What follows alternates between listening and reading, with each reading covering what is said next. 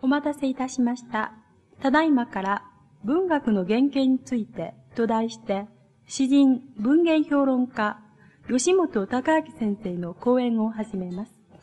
講演に先立ち、清水中央公民館長が講師の紹介をいたします。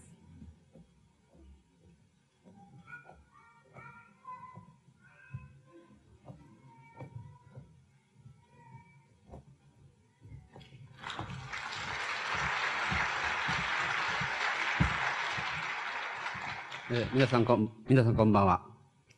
え今日は8月15日でございます。あの日から35年を経過したわけでございます。先生のご紹介を、ちょっとか形が変えてご紹介してみたいと思うわけでございます。えー先生の人間形成、並びに思想形成等につきまして、大まかに分けて4つほどの区切ってご紹介を申し上げたいと思うわけでございます。一つは少年時代でございまして、少年時代に、私塾の、今、今氏音地先生という方が、のところに通われておりまして、そこで先生の日本文学全集とか、あるいはファーブルの昆虫記だとか、そういったようなことを教わったり、自分で勉強したり、先生の本を借りてという時期があったわけでございます。それがまあ少年時代でございます。もう一つは、もうご案内の通り、昭和20年の廃産でございますけれども、当時先生は工業大学でございますけれども、一切の本を売り払って、えー日本の古典とか仏典とか、というようなものを持って本を読まれたという時期でございます。それから、もう一つ、今度は三つ目は、先生が就職をされて、組合運動、あるいは組合結成というような時に、いろいろと余儀なく解雇されたり、退職されたり、という時期に、もう一回、東京工業大学の大学院に入られまして、えー勉強する傍ら、毎日毎日一年半の間、毎日毎日詩を書いたということでございます。その書いたという行為が、その後の先生の文学と思想の大変な土壌になったというように、ものの本には書かれておるわけでございます。それともう一つは、ご存知の通り、60年安保の時でございます。うんその時に、もうご案内の方も多いかと思いますけれども、校内で演説をされておって、えー翌未明に対応されたということがございます。それから後に先生は現在も思考という雑誌を自力で、いわゆる先生の言葉で言えば自立して出されておるわけでございます。うんその後は文学と思想の新しい展開をされておるわけでございます。先生の業績につきましては、吉本隆明全著作集というのが、あ軽装書房から出ておりますけれども、全15巻が出まして、現在続編が出ておるわけでございます。とうとう、ちょっと長くご紹介がなりましたけれども、今日はあ文学の原型についてというお話でございます。どうぞご清聴くださいませ。先生どうぞよろしくお願いいたします。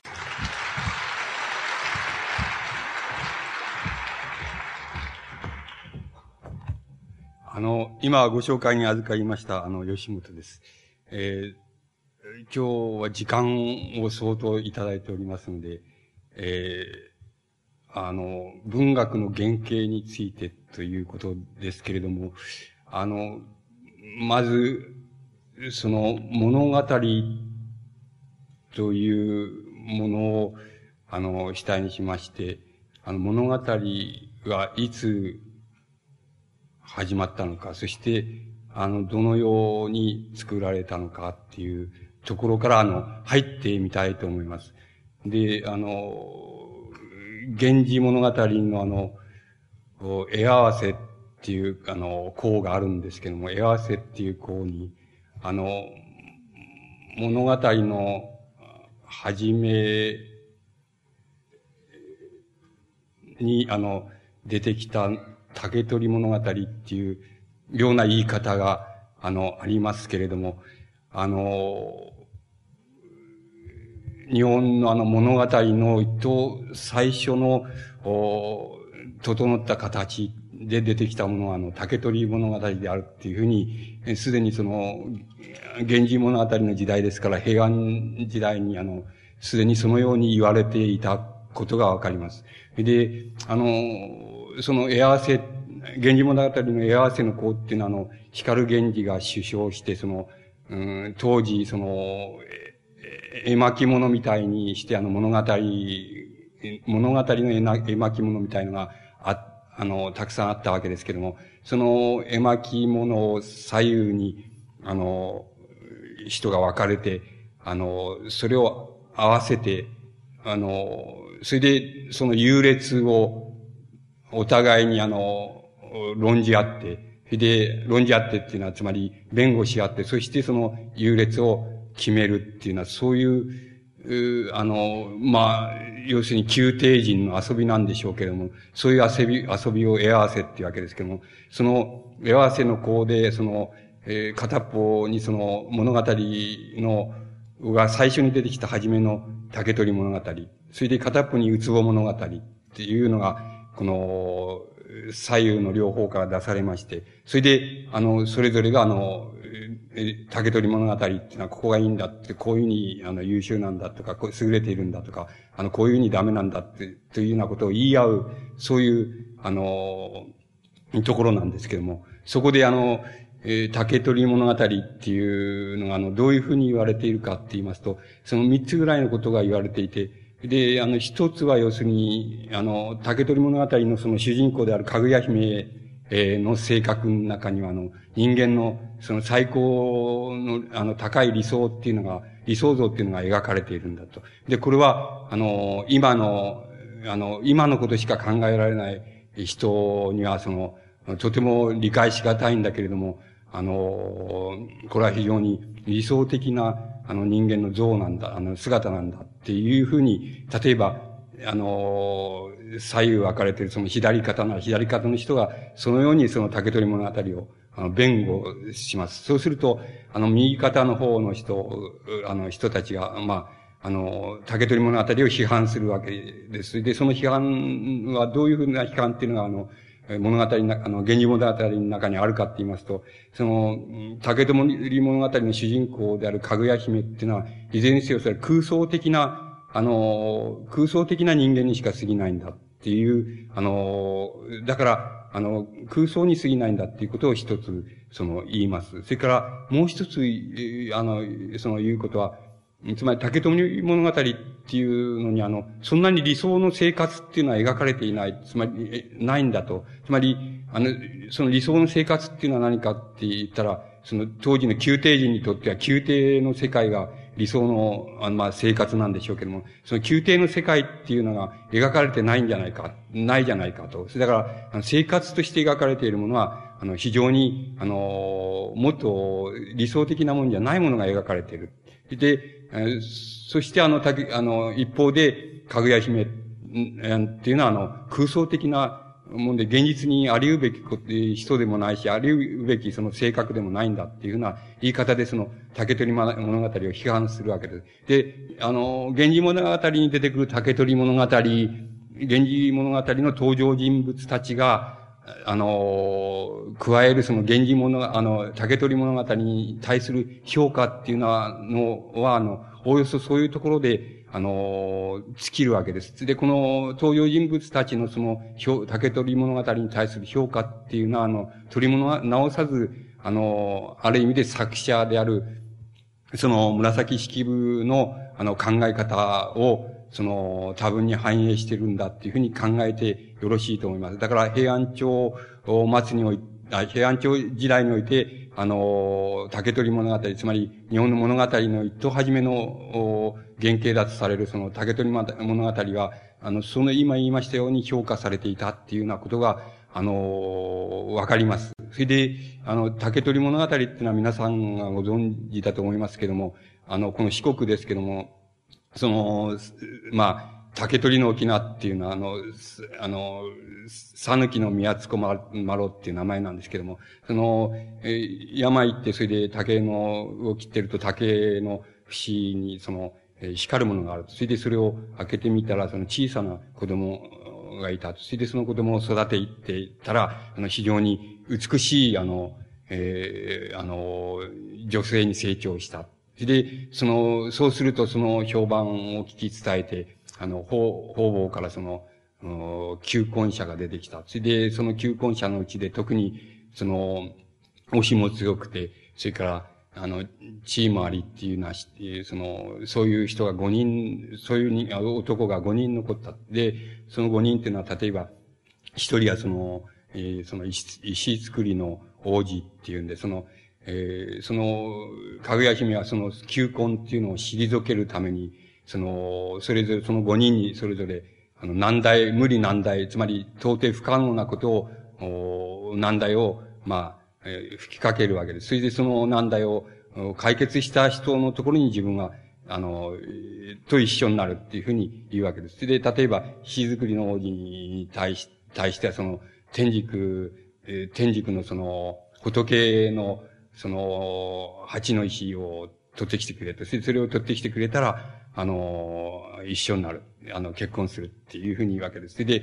車持ちの王子っていうのはもう一人いるわけですけども、それに、あの、対しては、蓬莱山に、その、あると言われている、その、根っこが、あの、えー、えー、白金っていうんだから銀で、その銀づく、銀で、それから茎が、まあ、金で、黄金で、それで、あの、実が、白玉ですから真珠でしょうけども、真珠である、そういう木の枝がある、あの、あると言われて、それを取ってきてくれたらば、あの、一緒になる。こういうふうに言うわけです。それで、もう一人、右大臣の、あの、うん、安倍の王子っていうのがいるわけですけども、その安倍の王子、あるいは三子っていうふうに、まあ、とも言いますけども、その、に対してはその、つまり、中国です。つまり、唐の国にあるっていうふうに言われているそのひねずみの毛衣っていうのを持ってきてくれて、それを持ってきてくれたら、その結婚する。で、また、あの、この、大友の大納言というのに対しては、竜の首に、あの、ついてるその、五色の色を放つその玉があると、それを取ってきてくれたら、あの、結婚する。で、あの、もう一人、あの、いるわけですけども、その、もう一人に、に対してその、ツバメ、ツバメが持っているその、小安貝っていうのは、あの、取ってきてくれたら、あの、一緒になる。こういうふうに言うわけです。で、あの、それらのことはいずれも、その、あり得べきことでない。しかし、あり得べきことでない、ああり得るものでもないんですけれども、あの、当時の人々にとっていわば、あの、理想的な、あるいは想像上の、つまり、あの、最もその、貴重なものとされていた、そういうものなんですけれども、それを取ってきてくれたら、とこういうわけです。つまり、それは不可能であることを言うわけなんです。それで、もちろんその、五人の人たちも、あの、その不可能であることを知っているものですから、それぞれ、あの、ごまか、あの、その、探しに行ったふりをして、家の、家の中にこもっていて、あの、それでその、これが取ってきた、取ってきたって言って、それを差し出したりするっていうような、あの、経経過がありまして、それが、あの、ことごとくその、嘘のものだっていうことが見破られてしまって、その求婚者たちは、あの、大いに恥をかいて、あの、退けられると。そういうことを、あの、時の帝王が、その、聞いて、それで、そんなに素晴らしい女性なんならば、その、宮遣いによこせって言うんですけども、そんなのは嫌であるっていうふうにあの、嫌だってかぐや姫が言うわけです。それで、あの、その、その無理にも、その、宮遣いを、その、調整するなら自分がその、もう死んでしまうっていうふうに言うわけです。それで、その、それもまた退けてしまう。で、あの、その後3年ぐらいになって、だんだん、あの、自分が元気がなくなって、で、あの、どうして元気がなくなったんだっていうふうに、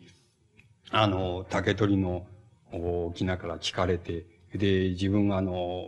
仮に、あの、元は月、月に、あの、自分は住んでたんだ。で、あの、だけれども、ある罪を犯したために、あの、この地上に来てたんだけれども、あの、三年の間にその罪を許されたので、自分はあの、今度の8月15日を、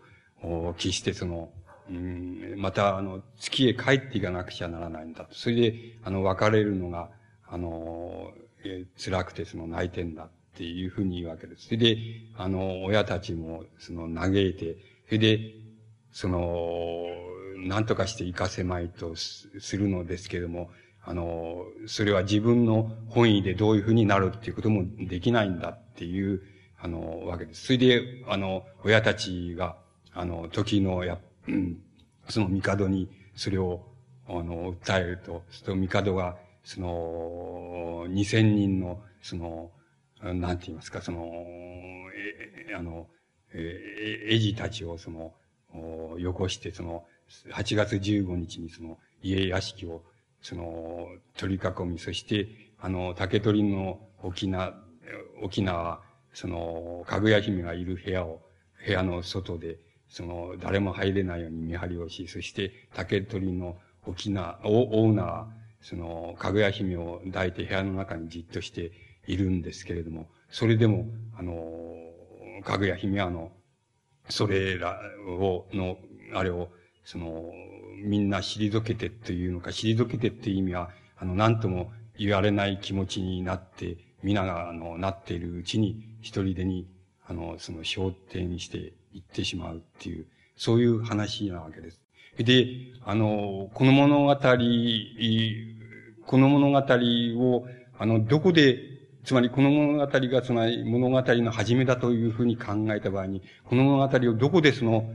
捉えたらいいのかっていうことがたくさん考えられるわけですけれども、あの、どうしてもここで、あの、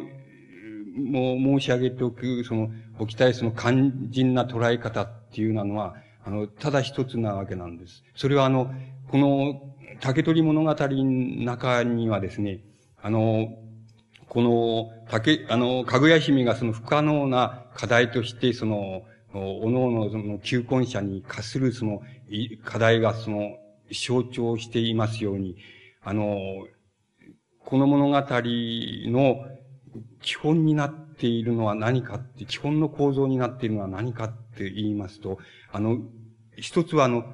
人間の世界にとってその、例えば、あの、海の向こうとか、あるいは遠い、あの、遠いから天竺とか、あるいは、え、どこか、あの、海の彼方にある蓬莱山とか、あの、そういうところに、あの、理想郷があるという考え方が、あの、一つ、あの、一番あの、下の方に敷き詰められた、あの、層としてあるということなんです。で、それに対して、あの、かぐや姫があの、その無理難題というふうなことに象徴されるように、で、かぐや姫があの、どこから来てどこへ行くかっていうことに象徴されるように、あの、それに対して、あの、理想の世界、あるいは、あの、なんて言いますか、その、これはいろんな言い方をしてもいいわけです。ユートピアと言ってもいいし、楽土と言ってもいいし、あるいは浄土と言ってもいいし、またあの、死の世界と言ってもいいんですけども、あの、死の世界というか、その浄土、楽土、あるいはユートピアっていうものは、あの、天上にあるんだ。で、あの、地上に人間の世界があって、あの、それに対して天上の方に、あの、そのユートピアの世界があるんだ。で、このユートピアの世界は、あの、人間の世界に対して非常に優位なもんだ、あの、ものなんだっていう考え方が、あの、一つあります。それが、あの、いわば、縦に、あの、通、この物語を縦に通っている、あの、構造だっていうふうに言うことができます。そしてこの物語を物語にさせている、あの、基本的なあの、注意覚っていうものは何かって言いますと、この、なんて言いますか、あの、それ以前からある、つまり、なんて言いますか、あの、その海の向こうに、あるいは遠い、あの、遠い国に海を渡った遠い向こうに、遠い国に何かあの、楽土があるんだ、ユートピアがあるんだ、何かそこにいいものがあるんだっていう考え方と、いや、そうじゃなくて、あの、天井の方に、あの、天井の方に、あの、いいものがあるんだ、あるいは楽土があるんだっていう考え方の、いわば、あの、葛藤って言いましょうか、その矛盾って言いましょうか、その葛藤のドラマというものが、あの、この物語の基本の形を成しているっていうことが、あの、言えると思います。つまり、あの、そこで捉えるとしますと、いわば、あの、なんて言いますか、その、その二つの、つまり、どっかの遠い、遠い、あの、国に、あるいは遠い海の向こうに、何かいいものがある、いいところがあるっていうような考え方に対して、いや、そうじゃないんだと、地上には、あの、地上ではなくて天井にいいものがあるんだ、あるいはいい世界があるんだっていう考え方の、その、葛藤っていうようなものが物語を成り立たせている非常に基本的な核だっていうことが、あの、わかります。それで、あの、そこのところで、もう少し、あの、そのことを違う言い方をここでしてみますと、あの、人間の生、あの、生と死の根拠って言いますか、生と死の根拠っていうようなものが、あの、どこか海の彼方の遠いところにあるんだっていう考え方に対して、あの、人間の生と死の根拠っていうようなものが、あの、天井にあるんだ。あるいは、天井、天井に、その生と死の根拠があるんだ。あるいは、人間の現実的な苦苦しみと、あの、楽しみっていうようなものの根拠も天井にあるんだっていう考え方。あるいは、一方に、それはそうじゃないんだと。あの、それは、人間の生と死の根拠も、海の向こうの彼方の国にあるんだ。どっか遠い知らぬ、見知らぬ国とか、から天竺とか、そういうところにあるんだっていう考え方。その、そういう考え方の、いわば、あの、交差したところで、織りなしたところで、あの物語が、あの、成立してるっていうことがわかると思います。つまり、こういうふうに、あの、考えていきますと、つまり、あの、この、もともとそれじゃ、あの、下に敷き詰め、あの、元に敷き詰められた、あの、海の彼方にいいところがあるんだ。あるいは海の彼方に、あの、楽土があるんだ。あるいは海の彼方にいいものがあるんだ。何か人間にとって理想的なものがあるんだっていう考え方っていうようなものが、あの、多分、それじゃ竹取物語以前に、あの、以前にもし物語的な原型があるというふうに考えるとすれば、考えられるとすれば、多分そういう考え方をもとにして成り立っているだろうっていうふうに、あの、言うことができ、ま、あの、できると思います。で、それを、あの、あからさまに探ることはできないのですけれども、その、あからさまにその、竹取物語以前の物語がどうであったかっていうことを、あからさまに探ることに、あの、材料といいますか、資料っていうようなものがないのですけれども、しかし、あの、それを、あの、ここで手段を浪してみますと、例えば、あの、あの、古事記なら古事記の、あの、神話の中に物語とは言えないけれども、物語らしき形を整えそうになっている、あの、話っていうのはあります。で、あの、この神話時代、古事記における神話時代の、そういう、あの、説話っていうようなものは、七つか八つ、その物語的な形になりかけたものが、あの、あるわけですけど、そこを、その七つか八つ、あるその物語的な形っていうようなものを、あの、まずこれを、あの、古い分けてみますとね、あの、古い分けてっていうのは、つまり、あの、分類してみますと、4つぐらいにああの、分類できます。それで、あの、その一つは何かって言いますとね、あの、えっ、ー、と、あの、男性、男、例えばね、男性、男が、あの、男の神様がその、何かの、その、タブーになってることを、その、破ってしまったために、その、とてつもないことが起こっちゃうんだっていう、起こっちゃうんだっていうのは、あの、そういう一つの、あの、類型があります。で、例えばそれは、あの、いざ、いざ、いざなぎ、いざなぎの御事が、あの、つまり、いざなみの御事が、黄泉の国に、あの、行ってしまった。つまり、あの、火の神を、あの、産んだ時に自分も焼けただれて、で、黄泉の国へ行ってしまった。それで、それを、あの、イザナギの御事が追いかけていくわけです。で、黄泉の国に追いかけていって、で、お前はもう一度、あの、帰ってこいって、帰ってきてくれって、で、帰ってきて一緒にまた、あの、住もうっていうふうに、暮らそうっていうふうに、あの、言うわけです。それで、その時に、あのー、もうすでに自分はその黄泉の国を、つまり、えー、黄泉の国の食べ物を食べてしまったんだ。そしてこれを食べてしまったから、そう、あの、簡単にその、あの、帰るわけにいかないんだ。で、自分はそれを、あの、きあの、よく伺ってみると、尋ねてみると、黄泉の国の神に、あの、尋ねてみるっていう。ただ、自分がその尋ねている間に、その、間に、あの、自分の、あの、いるところを覗いてくれるなっていう、あの、覗いたら自分の、あの、自分は再びもう地上には帰れないんだっていうふうに、あの、言うわけで、言って、その、えー、あの、部屋にこもってしまうわけです。それで、イザナギっていうのが、その、好奇心に駆られて、つまり、あの、覗いてしまうんです。そう、覗くんです。そうすると、そこ、イザナミは、あの、イザナミの御事はその、な、あの、頭とか口とか、あの、お腹とか、全部、手足とか、そういうとこ全部、宇治が、宇治がたかって、それで宇治が湧いて、あの、いる姿が見えるわけです。それで、びっくりして、あの、イザナギの御事が、あの、逃げ、逃げてしまうわけです。そうすると、イザナミの御事がそれを追っかけていって、それで、あの、追っかけていくと、海の平坂、平坂ってことになってますけども、その、そこのところまで追っかけて、追っかけられていくんですけども、そこで、その、そこをあの、口を石で塞いじゃうと、して、塞いじゃって、あの、もう、追っかけられないように、来られないようにするわけです。それで、そうするとイザナミがもう諦めるわけですけど、その代わり、あの、今度は、あの、自分はこれからその、地上で、あの、その、毎日その千人の子供を、あの、生まれる子を殺してしまう、殺しちゃうっていうふうに、あの、言うわけです。そうすると呪う、呪うわけです。そ、それに対して、イザナギは、そしたら自分は1500人の、あの、子供を必ず産んでやるっていうふうに言うわけです。で、その、それがまあ、男の方が見るな見るなっていうものを見たために、あの、その、なんて言いますか、その、え、まあ、あの、とてつもない目に遭うっていう、その一つの例なんですけどまあ、もう一つぐらい例が、あの、あります。それは、あの、山幸彦が、山幸彦っていうのが、つまり、これはほとりの御事っていうわけですけど、山幸彦っていうのが、その、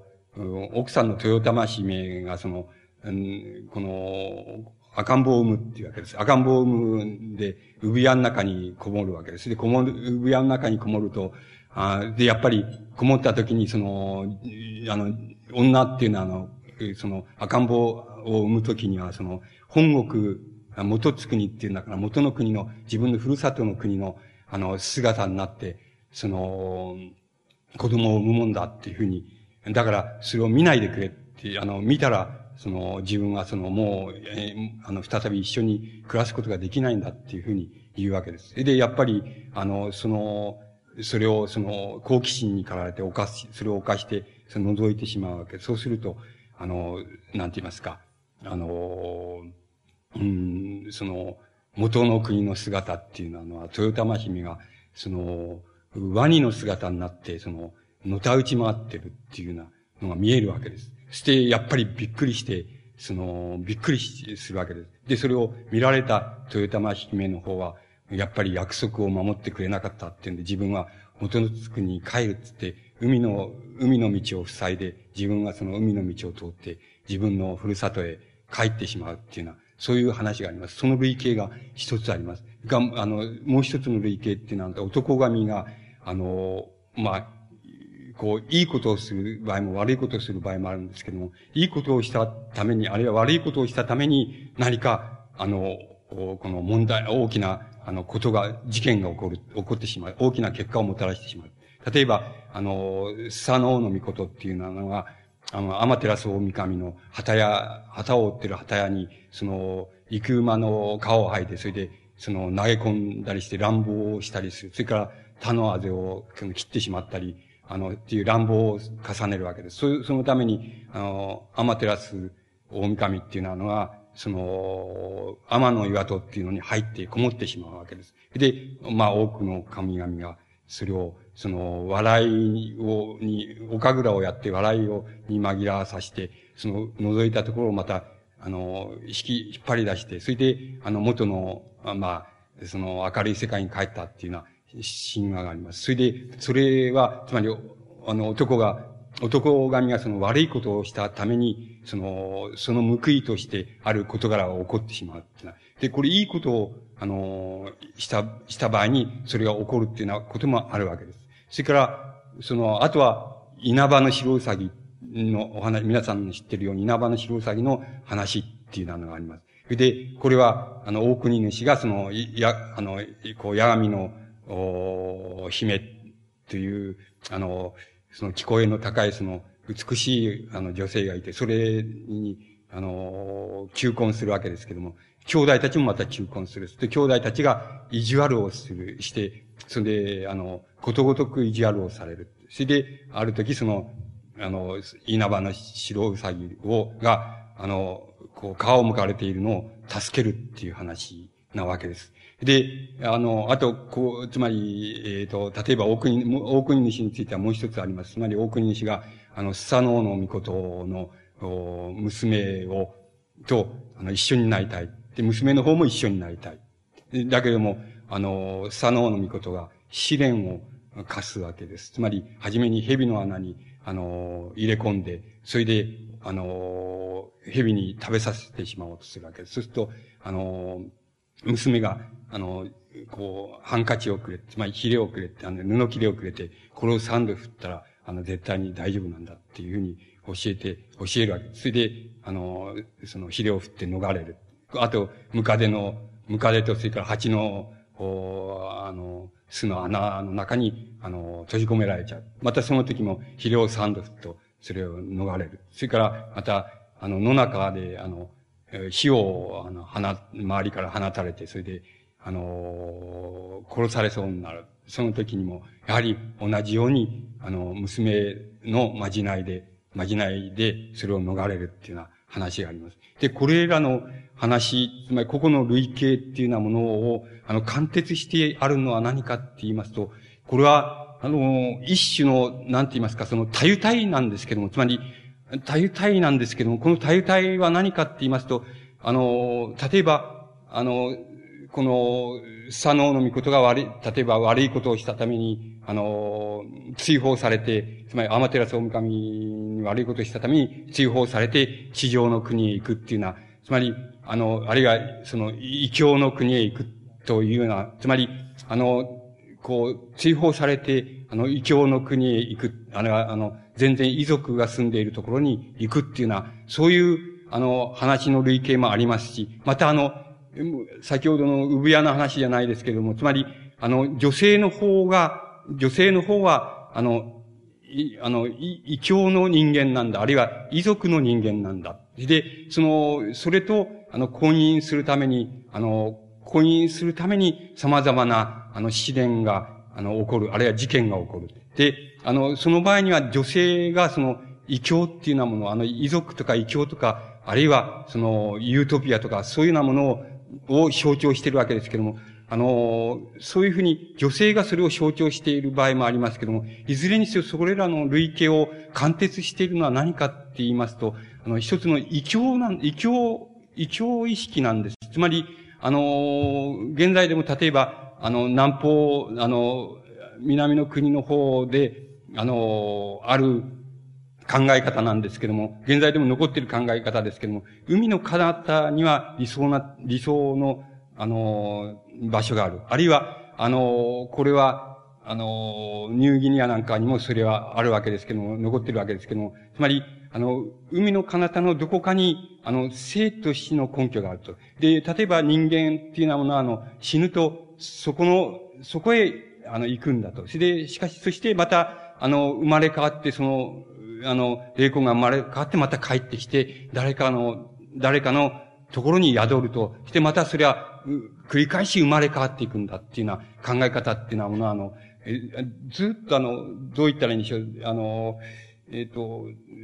もと、もちろん東南アジアの方もありますけども、ずっとこう、割合に、あの、あるわけです。つまり、その考え方は、あの、一つの、なんて言いますか、異教の体体って言いましょうか。あの、異教意識の体体って言いましょうか。あの、異教意識が、を女性が象徴する場合もあるわけですけれども、あの、あるいは本当に追放されてそこへ行くっていうような、行って、そこに住み着くっていうような場合もありますし、あの、様々な、あの、類型ありますけれども、いずれにせよその異教意識っていうようなものが、どっかに、あの、海の彼方にあるとか、あの、違うところにあるとか、あるいはそれを女性が象徴していて、あの、それと一緒になってそこで何かをするとか、そこで事件が起こるとかっていうに、いずれにせよ異教意識の体体っていうようなものが、あの、この根源にあるっていうようなことが、あの、言えると思います。そうしますと、ここで、あの、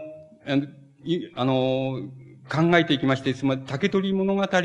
に、あの、ある、その類型、あるいは構造っていうようなもの、基本的な構造っていうようなもの、あるいは、それから、あの、以前にあるものって、竹取物語に以前にあったに違いないようなもの、つまり、神話の、あの、これはあの、書き言葉じゃないんですけども、元あったのは書き言葉じゃないんですけども、神話の言い伝えとしてあったに違いない、そういう物語になりかけた、あの、一つの説話って言いましょうか。あの、神話的な説話っていうようなものを、の類型を探ってみましても、そこに一つの、あの、異教、あるいは井戸に、あの、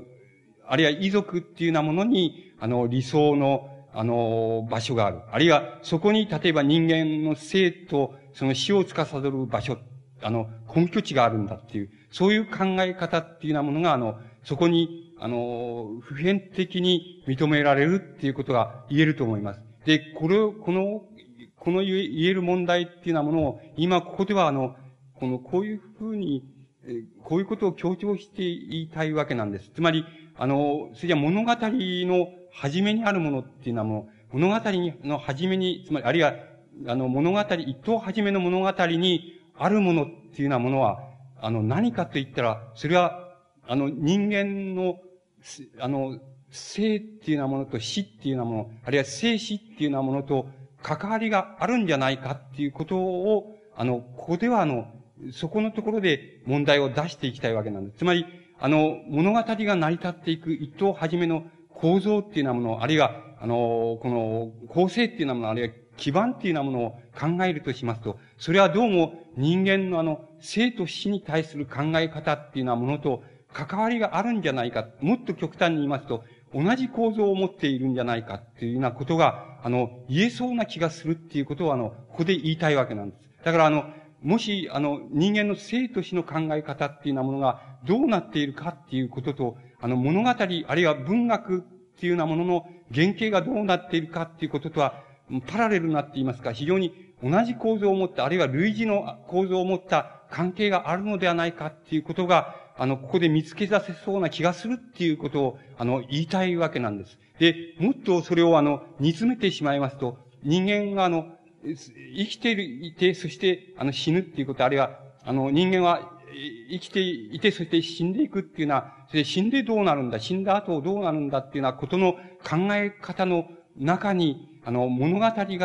あるいは文学の、が成立せしめている基本的な構造っていうようなものが、あの、そこにあるんじゃないかっていうことが言えそうな気がするっていうことを、あの、言いたいわけなんです。だから、あの、人間の生死、人間が生、あるいは、あの、死っていうようなものに対してどういうふうな考え方をある時代時代にとっているかっていうことと、あの物語が、あのどういうふうな構造になって、あの展開されていっているかっていうこととは、非常に関係が深いっていうことが、あの言えそうだっていうことを言いたいわけです。もっと極端に言いますと、あの人間が死をどういう、あるいは生死っていうようなものをどういうふうに考えるかっていうことの、その考え方自体が、いわば物語っていうようなものを、あの成立せしめているし、物語の構造っていうようなものを、あの、支配しているっていうふうに、あの、言えるんじゃないかっていうことを、あの、ここで、あの、言いたいわけで、ここで取り出して、あの、来たいわけなんです。で、あの、こういうふうに、あの、取り出してきますと、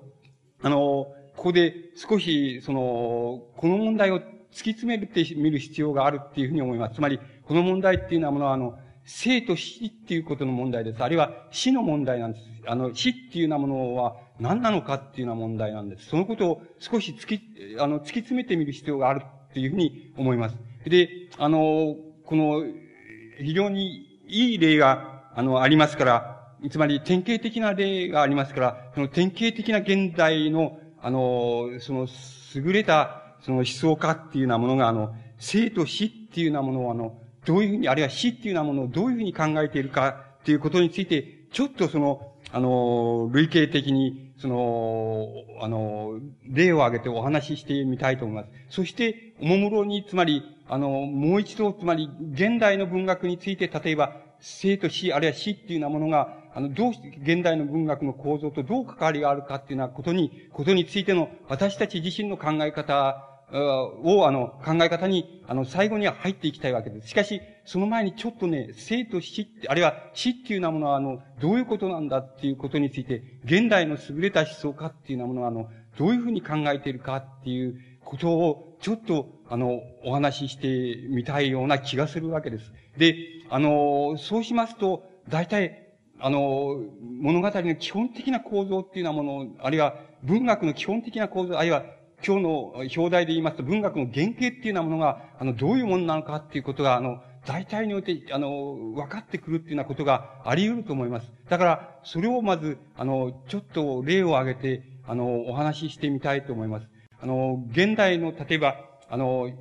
つまり現代の思想にとって、あの、非常に決定的な影響を与えた、あの、哲学者の一人に、あの、マルティン・ハイディッガーっていう、あの、ドイツの、あの、哲学者がいます。で、マルティン・ハイディッガーの、あの、存在と時間っていう、あの、主張があります。で、存在と時間の中で、あの、死についての考察に、あの、何章かを、あの、費やしています。つまり、非常に重要なものとして、その、死についての考察を、そこでハイデッガーは、あの、やっています。で、ハイデッガーは、あの、どういう、あの、その死の考察っていうのはどういうふうになってるかっていうことを、概、概略的に、概念的にお話ししていますと、つまり、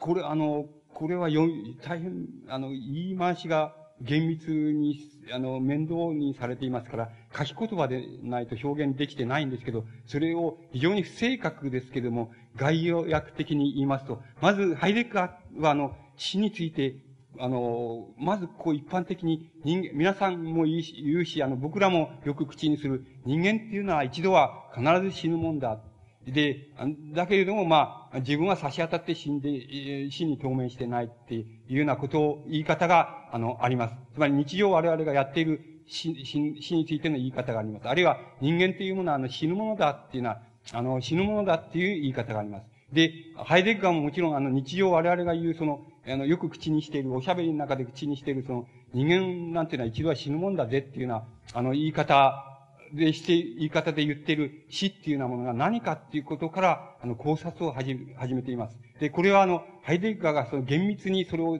その、詰めていますけども、我々が例えば人間は一度は死ぬもんだとか、あの、えっ、ー、と、人間は、人間は必ず死ぬもんだとか、あの、人間は死ぬもんだけども、自分は死んではいないとか、あるいは、あの、親戚の誰猿は死んだとか、あの、全然知らない人が死んだとか、あの、そういうふうに我々が言っている場合の死っていう、そう言っている場合の死っていうような言い方が、死の言い方が、甚だ不正確であるっていうようなことをまず言っています。不正確であるって言いますか、それは意味をなしていないっていうようなことを言っています。つまり、をまず、まず問題にしています。だから、我々が人間が必ず一度は死ぬものだっていうようなことで言ってる死についての考え方っていうのは、実は何も言っていないと、死について何も言ってないのと同じなことだと。ただ、死の概念ということを言ってるだけで、死について何も言っていること、言っていないことだということをまずはっきりさせています。だから、あの、本当に、本当に人間について、その人間の死について言う場合に、あの、人間は誰でも一度は死ぬもんだとか、いう言い方っていうようなものは、あの、全然成り立たないんだっていうことを、あの、ハイデッガーは、まず最初に、あの、それを問題にしています。つまり、まず最初にそれを非常に厳密に、あの、詰めています。で、次にハイデッガーがその問題にしていること、つまり、あの、問題にしていることは、あの、つまり、この非常に優れた思想家ですからね、あの、我々が、つまり疑問としているようなことは全部触れています。つまり、我々がいい加減で済ましているようなことについては全部厳密に、あの、言い切っています。それなりに言い切っています。だから、全部我々が、あの、ごまかしで言っていることを、あるいは、あの、目を背けたいために言っていることは全部、あの、全部そのことを追求しています。で、まず次にその目を染めけるように言っていることがあります。それは、例えば、あの、その火に、火に、死に瀕した、つまり重病人っていうようなものが今、あの、いるとします。それは重重病人の近親の重病人がいたり、また友達であったり、あるいは全然知らないであ人であったり、そういう重病人が、あの、いるとします。その時、我々はよく、こう口にします。こういうことを口にする。つまり、あの、いや、あの、必ず、あの、必ずあんたはその、良くなるんだと、良くなって、またあの、元気になるんだで、だから、あの、頑張らなくちゃならないよっていうふうに、あの、死に瀕した人に対して、我々は、あの、よく口にする。しかし、この場合に、その、口にしているその、必ず、あの、良くなるからあの、良くなるんだと、お前必ず良くなってもう一度元気になって、あの、あれするからと、あの、元通りになる、あの、えー、一緒にやろうじゃないかっていうような言い方で、いわば、あの、死に死した人を、あの、慰めている、その、慰めの中には何があるかって言えば、あの、死に対する開始っていうものが死を、あの、死から表を背けている問題っていうようなものがそこにあるんだっていうことを、ハイデッガーが非常にはっきりと、あの、非常にとことんまで言い詰めています。あの、追い詰めています。で、これはあの、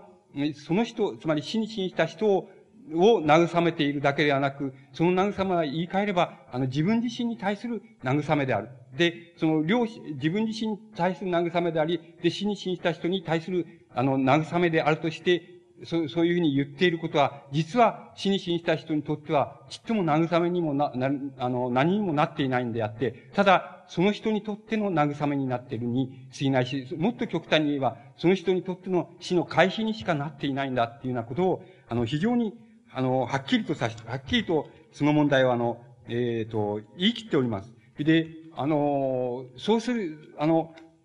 それで例えば、じゃあ、近親の人で、あの、死に死にした人が死んでしまったとすると、その人が死んでしまったっていうことが、あの、その近親の人に、あの、どういう影響を与えるかっていうと、その近親の人に対して、あの、いわば、あの、不安を与えたり、あるいは恐怖を与えたりするっていうようなことがある。そのあり得るんだと。で、そのあり得るんだっていうことも非常にはっきりそれも、あの、はっきりとそのことを追い詰めています。で、だからあの、一般的に、あの、人間は死にます。ある一度は死ぬものだって言い方の中にあるものも、それは言ってみれば、あの、死について何も触れていないと同じであるし、例えば、我々がよく口にするかもしれない、その、近親の人が、死に死にした人に対して、あるいは、あの、既得の人に対して、きっと良くなるから、あの、良くなってあれするから、その、うん、再びも、あの、治って元気になるからねっていうような慰め自体も実は、あの、死に対して、その死の開始にしかなっていないし、その慰めは決してあの死に死にした人に対して、あの、触れていくような慰めには少しもなって必ず訪れるんだっていうこと、その訪れる確実性であるっていうことに対するその不安っていうものは、不安っていうものを、あの、不安っていうものを受け入れる勇気っていうようなことが、あれ勇気、あるいは覚悟って言いますか、そのことが重要なんだっていうふうなことを結局は言っていると思います。で、どうしたら、それならば、あの、死、死の確実性っていうようなことに対する、その、不安を、あの、直視する、あるいは、それを受け入れる勇気っていうようなものは、どこから出てくるのかっていうことに対して、ハイデッガーは、あの、それは人間の存在の先駆性だっていうふうに、先駆性なんだ、あるいは、あの、覚悟性なんだっていう言い方をしているわけです。つまり、覚悟性っていうことが、あの、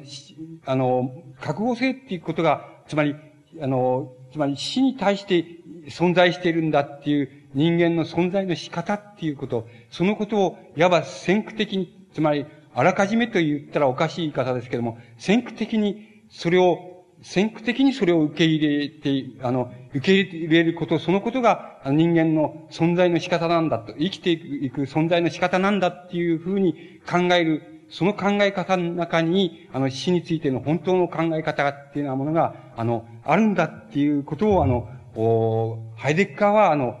結局はそこのところへ行く以外にないんだし、そのことがあの死っていうものに対する本当の見方なんだっていう言い方をあのハイデッカーは知っています。で、あの、そのハイデッカーの言い方に対して、またあの、現代に、あの、おけるその、最も重要な思想家で、あの、まあ、その先ほど、先頃、あの、亡くなったばかりですけども、あの、えっ、ー、と、フランスの哲学者で、サルトルっていう哲学者がいます。で、サルトルっていう哲学者がやはり、あの、死について、あの、存在と無っていうサルトの主張がありますけれども、つまり最も重要な著作がありますけれども、存在と無の中に、あの、サルトルはやはり、あの、死についてやっぱり一生を、あの、費やしています。で、それはあの、私の死っていう、あの、表題になっていますけれども、そういう、私の死の中でやはり死について、あの、とことんまで、あの、考察を、つまり追い詰めています。で、あの、その追い詰め方も特に、あの、今言いましたその、ハイデッガーの影響にされてる、影響下にあるわけですけども、影響下にありながら、その、ハイデッガーの死に対する考え方を、つまり、あの、批判するって言いますか、その、批判する、あるいは否定するっていう、そういう立場から、あの、死についての、について一生を費やしています。で、あの、サルトルの死についての考え方は、どういう考え方か言いますと、例えば、その比喩、サルトルは非常に適切な比喩を挙げています。で、サルトルの挙げている比喩は、どういう比喩かって言いますと、人間は死に対しては、あの、たくさんの死刑囚の中で、あの、えー、残っているその死刑囚の一人みたいなもんなんだっていう、あの、比喩があると。で、次々に、周りの死刑囚は、あの、死刑台の中で次々に、あの、死んでいく。で、あの、自分が、自分は死刑囚なんだけども、いつ自分が死ぬか、あの、いいつ死刑台に登るかわからない。えー、しかし、とにかく死刑囚の一人であって、あの、刻々と周りの人たちが、あの、死刑になって死んでいくのを、あの消えていくのを、それを見ている。それが、あの、人間の死っていうものに対する人間の、うん、置かれているその立場なんだ、あの、場所なんだっていうような、あの、比喩があると。で、あの、サルトルはあの、こういう、この比喩の仕方っていうようなものは、本当は間違いであるっていうふうに、あの、サルトルは、あの、言っています。で、もしも同じような比喩を使うとすれば、そうじゃないんだって、あの、死刑囚が、あの、自分がやがて、その死刑になると、死刑になって処刑されると、で、公衆台に登ると、で、登った時に、あの、取り乱したり、見苦しい、その、その、死に方をしたりするのは、嫌だからっていうことで、あの、一生懸命にその死について考えたり、その、なんて言いますか、死について覚悟を決めたり、考えたり、またそれ動揺したり、またその悟ったり、また考えたりっていうのは、そういうことを、いわば繰り返し繰り返しあれして、その死について覚悟を一生懸命つまり、それはハイデッガーのことを暗に指しているんだと思いますけども、ハイデッガーのように、つまり、暗にその、いつでも死についての覚悟っていうのはもの、いつでも、その、練り固めていて、で、自分の死刑を待っているっていう、死刑の日を待ってるっていうような、その死刑囚がですね、あの、と、とにかく、公衆台に、その、登る前にですね、えー、あたかもそのスペイン風邪が流行っていて、スペイン風邪で、にかかってぽっくりと死んでしまったっていうようなのが、そういう比喩が、比喩で語られるものが、あの、人間の死なんだっていうふうな言い方をサルトルはしています。つまり、あの、言い換えますと、その、ハイデッガーの死についての考え方っていうようなものは、インチキだ、つまり嘘だっていうことを言っているわけです。で、サルトルは言ってるわけです。だから、あの、だからもちろん、あの、ハイデッガーの死についての解決の仕方って言いますか、つまり死についてどう考えるのが本当なのかっていう考え方自体も、本当は嘘なんだ、手品と同じなんだっていうようなことを、あの、サルトルは、あの、言っています。で、あの、どうして、あの、つまり、どうして、どうしてそう、あの、あの、そういうことが、あの、言えるかっていうことについて、サルトルは非常に重、やはり非常に重要な考察をしています。で、あの、ハイデッカーがなぜそういう、ハイデッカーの考え方っていうのが、なぜそのダメであり、それから、ハイデッカーの考え方っていうの、解決の仕方っていうのが、なぜその、あの、否定されるべきかっていうと、ハイデッカーは一つのその、手品をやってるっていうふうに思えると。で、その手品っていうのは何かっていうと、あの、ハイデッカーはその、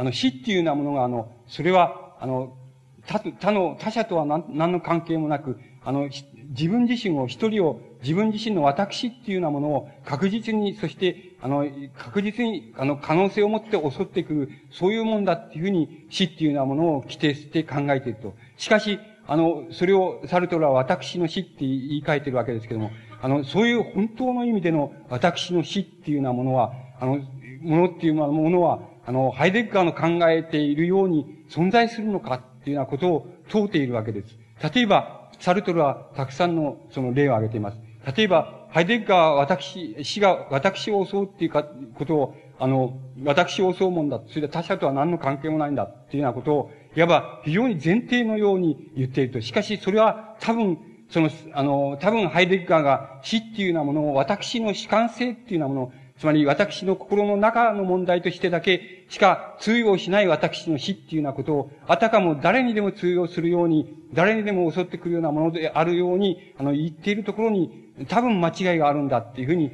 あの、サルトルはそういうふうに言っています。で、その証拠にどういうことが言えるかっていうと、例えば、あの、私が例えば、あの、一人、一人の他者のために、例えば、一人の女性を愛しているために、その女性のために私が死ぬことができるとか、私はその犠牲になって、あの、死に、死にうるとか、死んだとかって、あの、死ぬっていうようなことが、あの、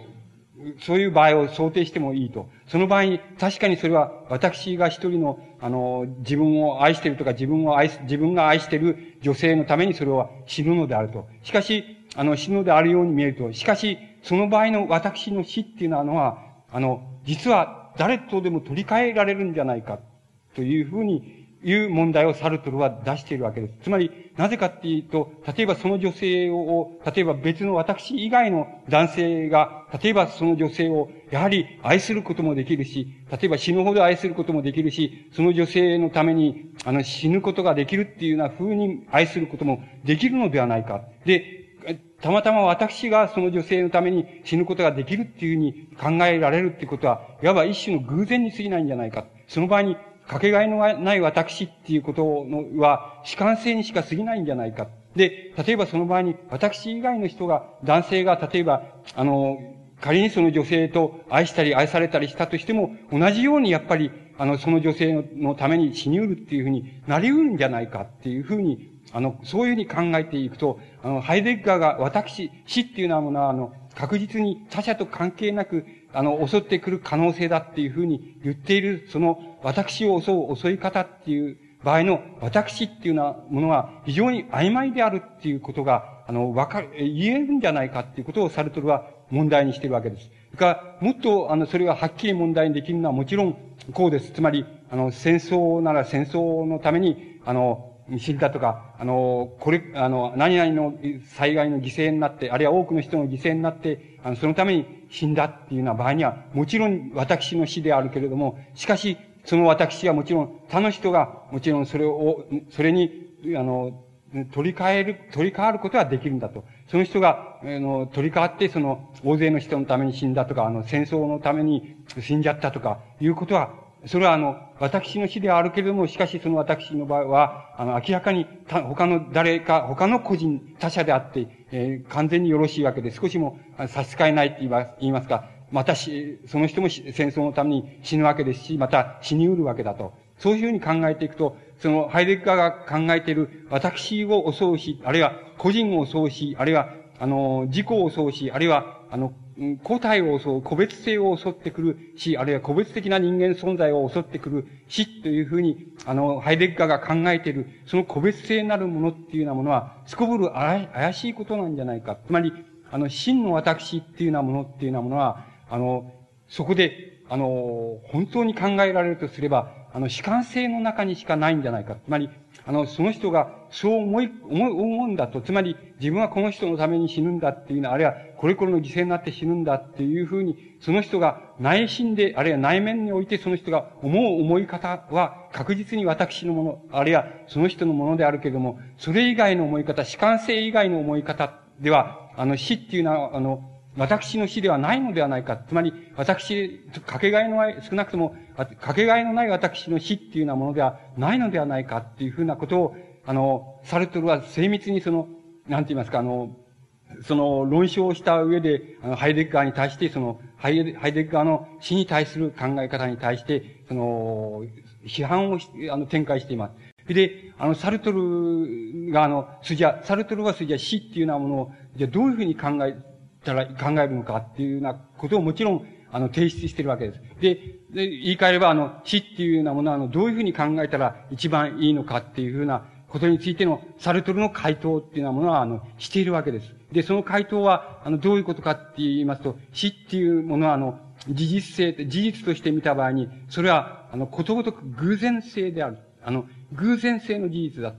偶然性の事実と考えるべきだ。で、例えば、あの、人間、やっぱり、あの、ハイデッガーと同じように、人間は必ず死ぬもんだっていう曖昧、言い方が、なぜ曖昧かっていうと、曖昧かといえば、あの、それは死に対する考え方になっていないっていう、どうしてなっていないかっていうと、そういう言われ方で言う、あの、死っていうようなものは、言い換えれば、明日死ぬかもわからないし、あの、10年後に死ぬかもわからない。30年後に死ぬかもわからない。で、30年後に死ぬかもわからない。あるいは明日死ぬかもわからない。そういう、すこぶる、つまり、あの、時間の幅が、いくらでも自由に取れる、あるいは、いくらでも様々に取れるようなことを、ことについて、その我々がその確実性で、あの、死は確実にやってくる、あるいは人間は必ず死ぬもんだっていう言い方で、その確実性をそれに結びつけるっていうのはナンセンスだ。意味がないんだっていうことをサルトルが、は、あの、指摘しているわけです。つまり、明日死ぬかもわかんないし、あの、30年後に死ぬかもわかんないようなことについて、あの、確実性っていうことを、概念をそこで結びつけるっていうのは全く意味がないんだ。だから、あの、そんなことが結びつけられるはずが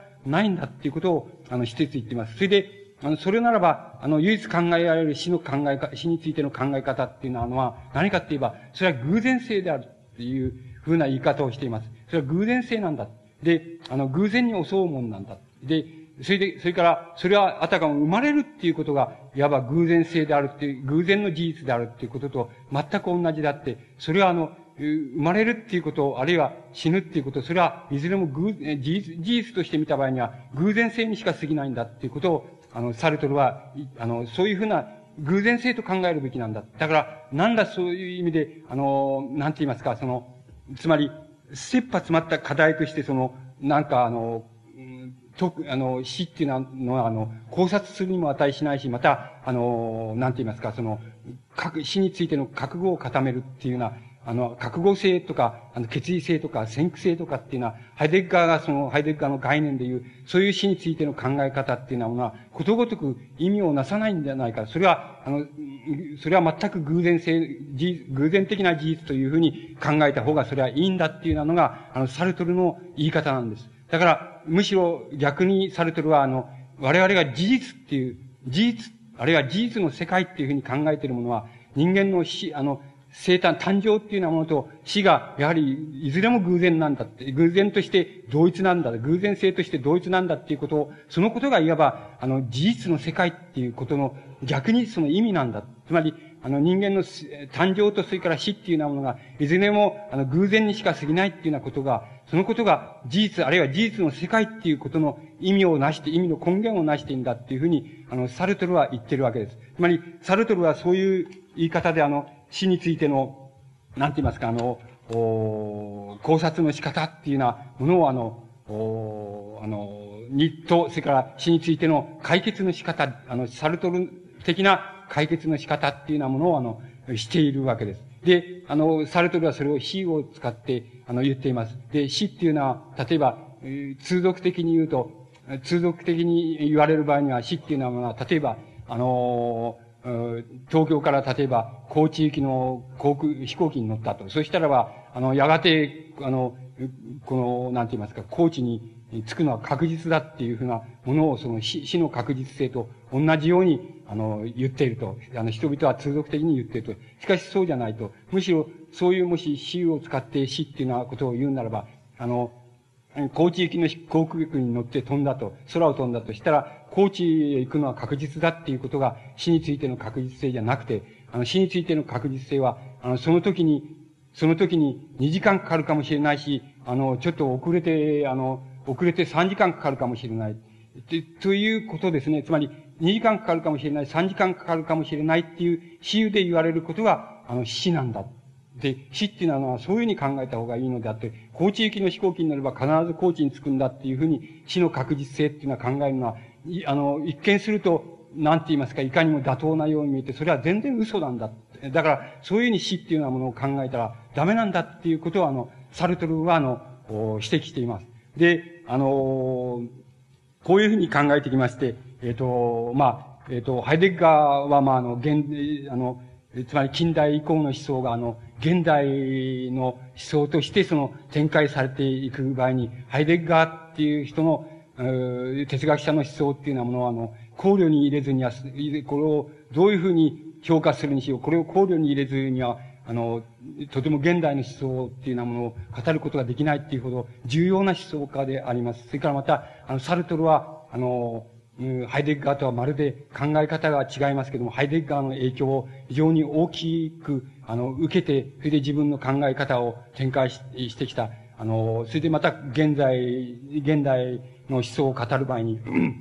とても、あの、抜かして語ることができない、あの、思想家です。で、あの、これらの思想家が、あの、一応に考察している死の考え方、死についての考え方っていうのを、あの、お話ししたわけですけども、この二つ、二人の考え方の中に、いわば対照的ではありますけれども、あの、死っていう、あの、我々、我々が漠然と人間は死ぬもんですよ、やがて死ぬもんですよとか、あれは、やがて死ぬもんなんだけども、差し当たって自分の番じゃないよっていうふうに、我々は考えて、あの、開始したり、あるいはそれを打ち忘れたりしている、その死の問題が、実はどういう問題なのかっていうことに対しては、少なくともこの二人の典型を挙げますと、ほとんど、あの、ほとんどの問題が全部、あの、出尽くしているっていうふうに、あの、言える、言えるほど、あの、非常に、あの、たくさんのことが、あの、えあの、たくさんのことが言われていると思います。つまり、あの、たくさんのことをこの、二つの対照的な現代の思想家のあの考え方を辿ることによって、ほとんどあの、どんな考え方も、あの、そこからあの、それに、あの、ぶつけて、その、見ることによって、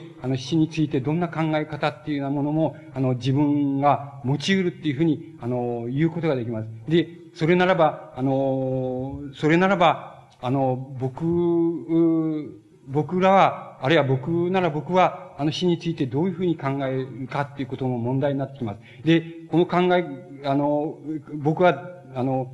死について自分はこういうふうに考えるんだっていうほどの、あの、差したる考え方を持っていないのですけども、ただ、僕自身は、あの、この二、両者の考え方の、あの、いずれにもどうして、どっかに、あの、違和感があります。どっかに納得できないところを持っているっていうことだけは言えると思います。で、さて、それで、あの、先に行かなくてはいけないですけども、つまり、あの、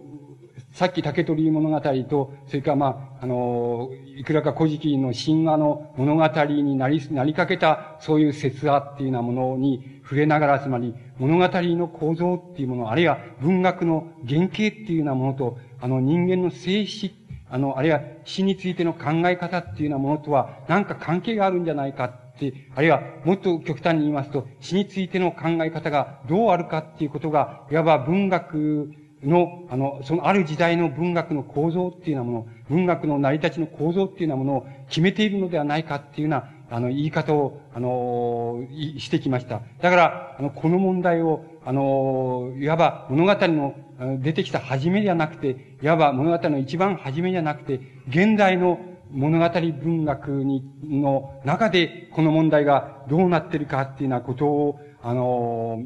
この問題がどうなってるか、あるいはどういうふうに考えられるかっていうようなことを、あの、ことの中に、あの、入っていきたいと思います。で、入っていく、いきながら、あの、自分たち、あの、僕らの、いわば、死についての考察と、それから物語についての考察っていうようなものが、どこまでどういうふうにいけるかっていうようなことを、あの、ことの中に、あの、少しずつ入っていきたいっていうふうに、あの、考えます。で、あの、現代の文学について、あの、現代の文学について、あの、人間の生死、あるいは死っていうようなものの、あの、構造、成り立ちっていうようなもの、あるいはそれについての考え方っていうようなものと、文学についての考え方、あるいは文学の成り立ちっていうようなものとが、あの、非常によく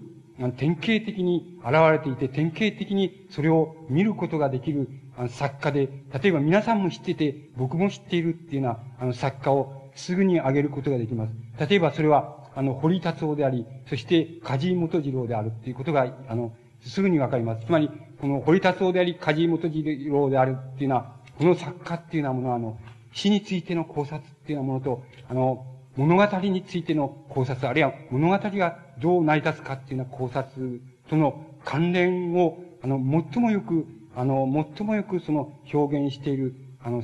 作家であり、作品であるっていうことが、あの、言えるように思います。それは、あの、なぜそうなっているかっていうことは、あの、取材がそのように取られているっていうだけではなく、この、あの、堀達夫も、それから、梶井元次郎も、あの、作家として、いわば二人ともあの、はい、えっ、ー、と、肺結核です。つまり、肺結核に、あの、自分でかかりて、肺結核にかかって肺結核を生き、そして肺結核を死んだっていうような体験を、あの、自分で持っているっていうこと。それから、もちろん、その問題は、主題としても、それから、モチーフとしても、それから、主題でもモチーフでもない、ある、なんて言いますか、その、感性の流れとしても、それから、あるスタイル、文章のスタイルとしても、言葉としても、その問題が、あの、作品の中に、あの、現れてきている、いる、非常に典型的な作家だから、あの、この作家は、今、僕らがここで問題にしている次第に対して、その取り上げるに非常に典型的な作家だっていうことがわかります。で、あの、皆さんの中で、あの、お年を召した方はもちろんご存知なわけですけども、つまり、あの、若い方は知らないかもしれないから、あの、ちょっと、その、その触れていますと、肺結核っていうような、あの、もの、肺結核っていう病気は、あの、つまり、あの、死に、えっと、少なくとも、もう何十年か前までは、あの、死に至る病だったわけです。つまり、あの、この、これ、肺結核にかかったら、多分、これは必ず死ぬんだっていうふうに思われていたくらい、つまり現在、現、現在における、あの、癌と同じように、あの、少なくとも数十年前には、あの、考えられていた病気なんです。で、この病気っていうようなものは、どういうふうに、あの、治す手段は何もない、一つもないと。で、一つもないと。あり、あるのは、いわば、あの、人間の身体に備わった自然治癒力って言いましょうか。それを、とにかく、あの、増大させる、増す、あの、増大させる以外にない。だから、綺麗な空気、日光、それから、え良き栄養、休息、そういうようなものを、あの、取ることによって、じっと、その、あの、自然治癒力を、この、高めるっていうこと以外に、これに対する両方がないというふうに考えられています。い、いたわけです。で、少なくとも、えっ、と、僕が若い頃には、あの、そのように考えられていました。つまり、そのように考え、僕の兄弟も死にましたけれども、あの、えっ、と、そのように考えられて、必ず死ぬというふうに考えられていた病気です。それから、これに、これを治す手段っていうようなものは、いわば、あの、なんて言いますか、その自然治癒力を増させる以外にない。つまり、日光と安静と栄養以外に方法がないというふうに考えられていたわけです。だから、あの、これにかかったらば、必ず死ぬという、看板に死ぬっていうふうに考えられていた。で、もちろん、梶本次郎も、あの、堀達夫も、もちろんそういうふうに考えられていた時代の、時代に肺結核であった、あの、作家です。あの、作家であるわけです。だから、だからこそ、いわばこの中に、あの、えっと、物語、あるいは文学の原型っていうようなものと、あの、詩についての、あの、様々な構造って言いますか、それとが、あの、いわば分かちがたく、そこに表現され、そして分かちがたく同じ構造を持ちっていうような風に、あの、どうしても作品が展開される、あの、典型となって現れてきた、あの、わけなんです。だから、それは非常に探るに、あの、我々はそれを探求するに、一番、あの、適、適切なって言いますか、一番よく適したあの作家だっていうふうに、あの、言うことが、あの、できると思います。あの、肺結核っていうのに少し、あの、もう少し申し上げますと、えっ、ー、と、あの、19世紀の初め頃、フランスのラインネックっていうあの、えー、このお医者さんがいまして、そのお医者さんは内科のお医者さんなんですけども、そのお医者さんは、あの、肺結核っていうようなものを、あの、肺結核っていうようなものの、その、なんて言いますか、診断、診断って言いますか、この、お医者さんの専門用語で何て言うのか僕はよくわかんないんですけど、診断の方法を初めて発見したんです。で、ラインネックはどういうふう、いわば、あの、例えば、気管支カタルだとか、はい、あの、その、配線カタルだとか、そういう、あの、肺性の、つまり気管支性のカタルっていうようなものの、ものと肺結核とはどこが違うかっていうことを、あの、聴診器でもって初めてあの、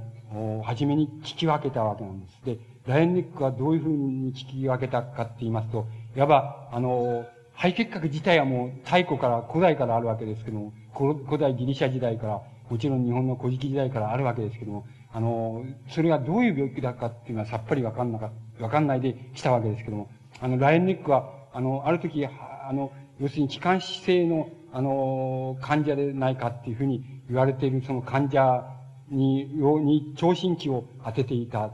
わけです。で、あの、強音っていうのか、言うんでしょうか、強音を聞いてたわけです。で、あの、ところで、その、胸部の、あの、ある、その、この、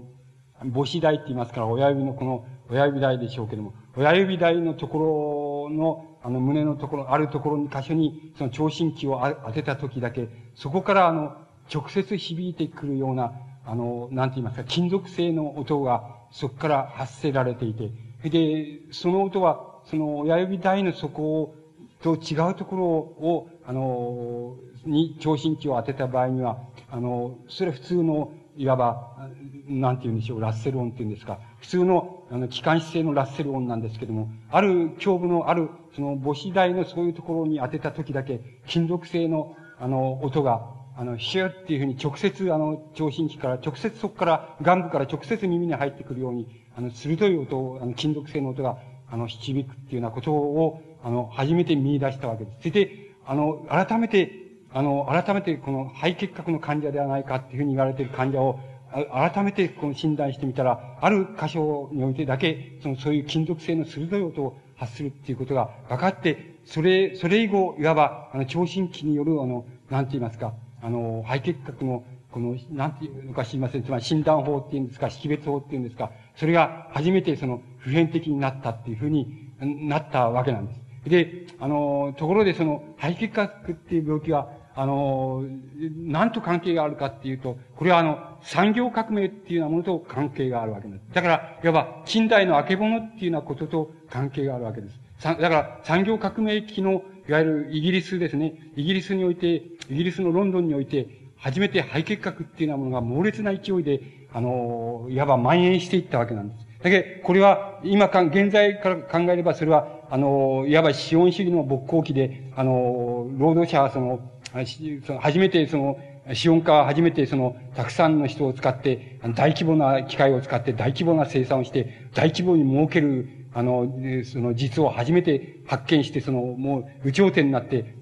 やたらにその、儲けるために、その、企業拡大しっていうふうに。で、そうして資本主義は勃興してきたわけですけども、そのために、あの、労働者っていうのは、まあ、心身ともに過労働、過剰労働に達して来たということ、それからもちろん、都市に人口が、労働者の人口が集中し、工場の人口が集中したために、衛生状態が悪くなるっていうようなことも、とか、栄養状態がうまくいかないとか、あの、そういうこともいろいろ加味されて、そこで肺、肺結核がその蔓延していったわけです。だから、肺結核自体は、つまり産業革命以降、産業革命と非常に関係がある病気だったわけです。あるいは、もっと違う言い方をしますと、資本主義、人間が大規模に、大規模な、あの、生産手段を獲得し、そして、大規模、蒸気機関ですけども、蒸気機関を獲得し、そして、それでもって、あの、大規模に儲ける方法を見出し、そしてそのことに有頂天になった、そういう頂天になっていった、そういうことと、そういう時代、そういう人間の考え方っていうようなものと、あの、背景学っていうものとは非常にパラレルなって言いますか、あの、パラレルな関係にあって、その勃興してきた病気なわけなんです。ところで、あの、日本、えっ、ー、と、えー、僕が先ほど言いました日本でも、つまり、あの、世界的にもそうですけども、あの、結核の化学療法っていうようなものが見出されたのが1945年から50年頃なんです。つまり、結核の化学療法が見出されて結核は初めてあの、死に至る病であるっていうことから脱せられたわけです。つまり、な必ず治っちゃうっていうふうになり得るようになったわけです。もちろん、補助手段としての胸部のあの、手術ですか、摘出手術とかそういうようないろんな発達もあるわけですけども、とにかく化学療法で、つまり、あるいは、その、抗生物質の発見でもいいんですけども、それが可能になって、確立して以降に、初めて結核っていうようなものは、あの、死病で亡くなってきたわけです。つまり、これは死ぬっていうことはありえないんだっていうのは、むしろ、そういうふうになってきたわけです。そうすると、日本では、つまり、日本では1945年以前でしたらば、あの、大体、統計によりますと、その、えっ、ー、と、あの、結核にかかりますと、1年以内に50%は死ぬっていうふうに、あの、な統計が出て、あの、い、いたくらいに必ず死ぬとされていた病気なわけです。ですから、あの、これに対して画期的なって言いますか、これに対して革命的なって言いますか、画期的な、その、防護方法っていうようなものと、ものが見出されたのが1945年頃以降なわけです。で、あの、この時に結核っていうようなものは、いわば水防、衰退に向かうわけです。だから、それ以降の、に、あの、結核っていう概念を獲得している若い皆さんには、あの、例えば堀達夫の文学、あるいは、その、梶井元次郎の文学っていうようなものは、ある意味では、あの、ちょっと滑稽かもしれないし、あの、高等向けに考えられるかもしれませんけれども、本当はそうじゃなくて、あの、それは明らかに死病だっていうふうに、あの、死に至る病だっていうふうに考えられていたっていうようなことが、あの、言えます。これは、あの、戦後のある、1945年というのは戦後のある時期ですけれども、それまでは確実に世界中で、あの、そのように考えられていたっていうふうに、あの、言えることです。だから、あの、化学療法の発見っていうようなことも、また、なん、あの、また様々な、あの、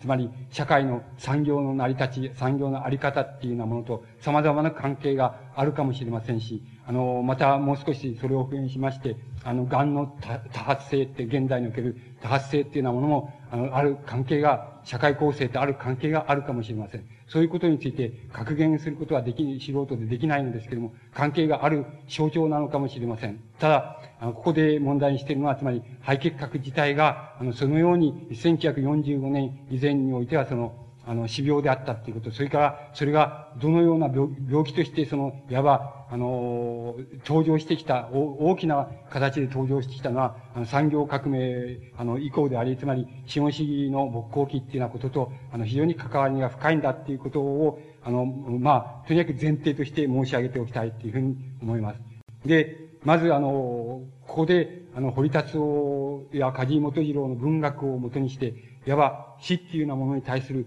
認識の仕方、認識の構造っていうようなものと、文学の原型的な、あの、現代におけるあり方っていうようなものとの問題を、あの、ここで探っていきたいわけなんです。でまず、あの、一つ、まあ、最初に申し上げておきたいことは、あの、その、作者っていうもの、文学の作者っていうようなものは、どうやって生まれるかっていうことなんです。例えば、あの、竹取物語っていうような場合には、あの、作者は、あの、いわば専門家の間、実証的な専門家の間では、あの、様々な人が、あの、この竹取物語の作者に、あの、擬定されています。まだ確定されているわけではありませんけれども、様々な説がありまして、あの、この人が書いたんだろうとか、この人が書いたんだろうとかっていうふうに、様々な、あの、説が擬定されています。つまり、あの、設定されています。あの、仮定されています。あの、しかし、あの、ここで、僕があの、作者っていうようなものは、どうして、どうやって生まれるんであろうかっていう場合の作者っていうようなものは、言う場合には、特定の作者っていうふうに、あの、考えてほしくないわけで、あの、作品の構造っていうようなもの、作品の構造、あり方っていうようなもの、あるいは作品を織りなしている縦糸と横糸って言いますか、そういうようなものと必然的に関係のある、関係のある作者っていうようなものは、あの、どうやって生まれるのであろうかっていう意味合いで、作者っていう言葉を、あの、考えてほしいわけです。そのように考えますと、あの、竹取物語っていうようなものは、ものはどういう、つまり織物かって言いますと、それは生の世界と、あの、死の世界とが、いわば織りなされているその世界だっていうふうに、あの、織り、その生の世界と世界と死の世界とは織りなさ、織りなされている、織りなされて、できている物語の世界だっていうふうに言うことができます。また、竹取物語よりも以前の古事記の神話的な説話っていうようなものは、もちろん実際に登場人物が読みの国に行ったり帰ってきたりすると同じように、つまり、あの、それこそ、あの、登場人物たちが自由自在に死の国へ行ったり、また生の国へ帰ってきたり、そういうふうに、いわばもう、あの、生と死が、あの、様々な、あの、意図になって、それで織物のように織りなされている物語っていうふうなふうに、あの、言うことができます。そういうふうに、それじゃあその時の作者っていうのは誰なんだろうかな、あるいは、どう、どうして、どう考えたらいいんだろうかって言った場合に、特定の、あの、一人の作家を専門家が、その、なんて言いますか、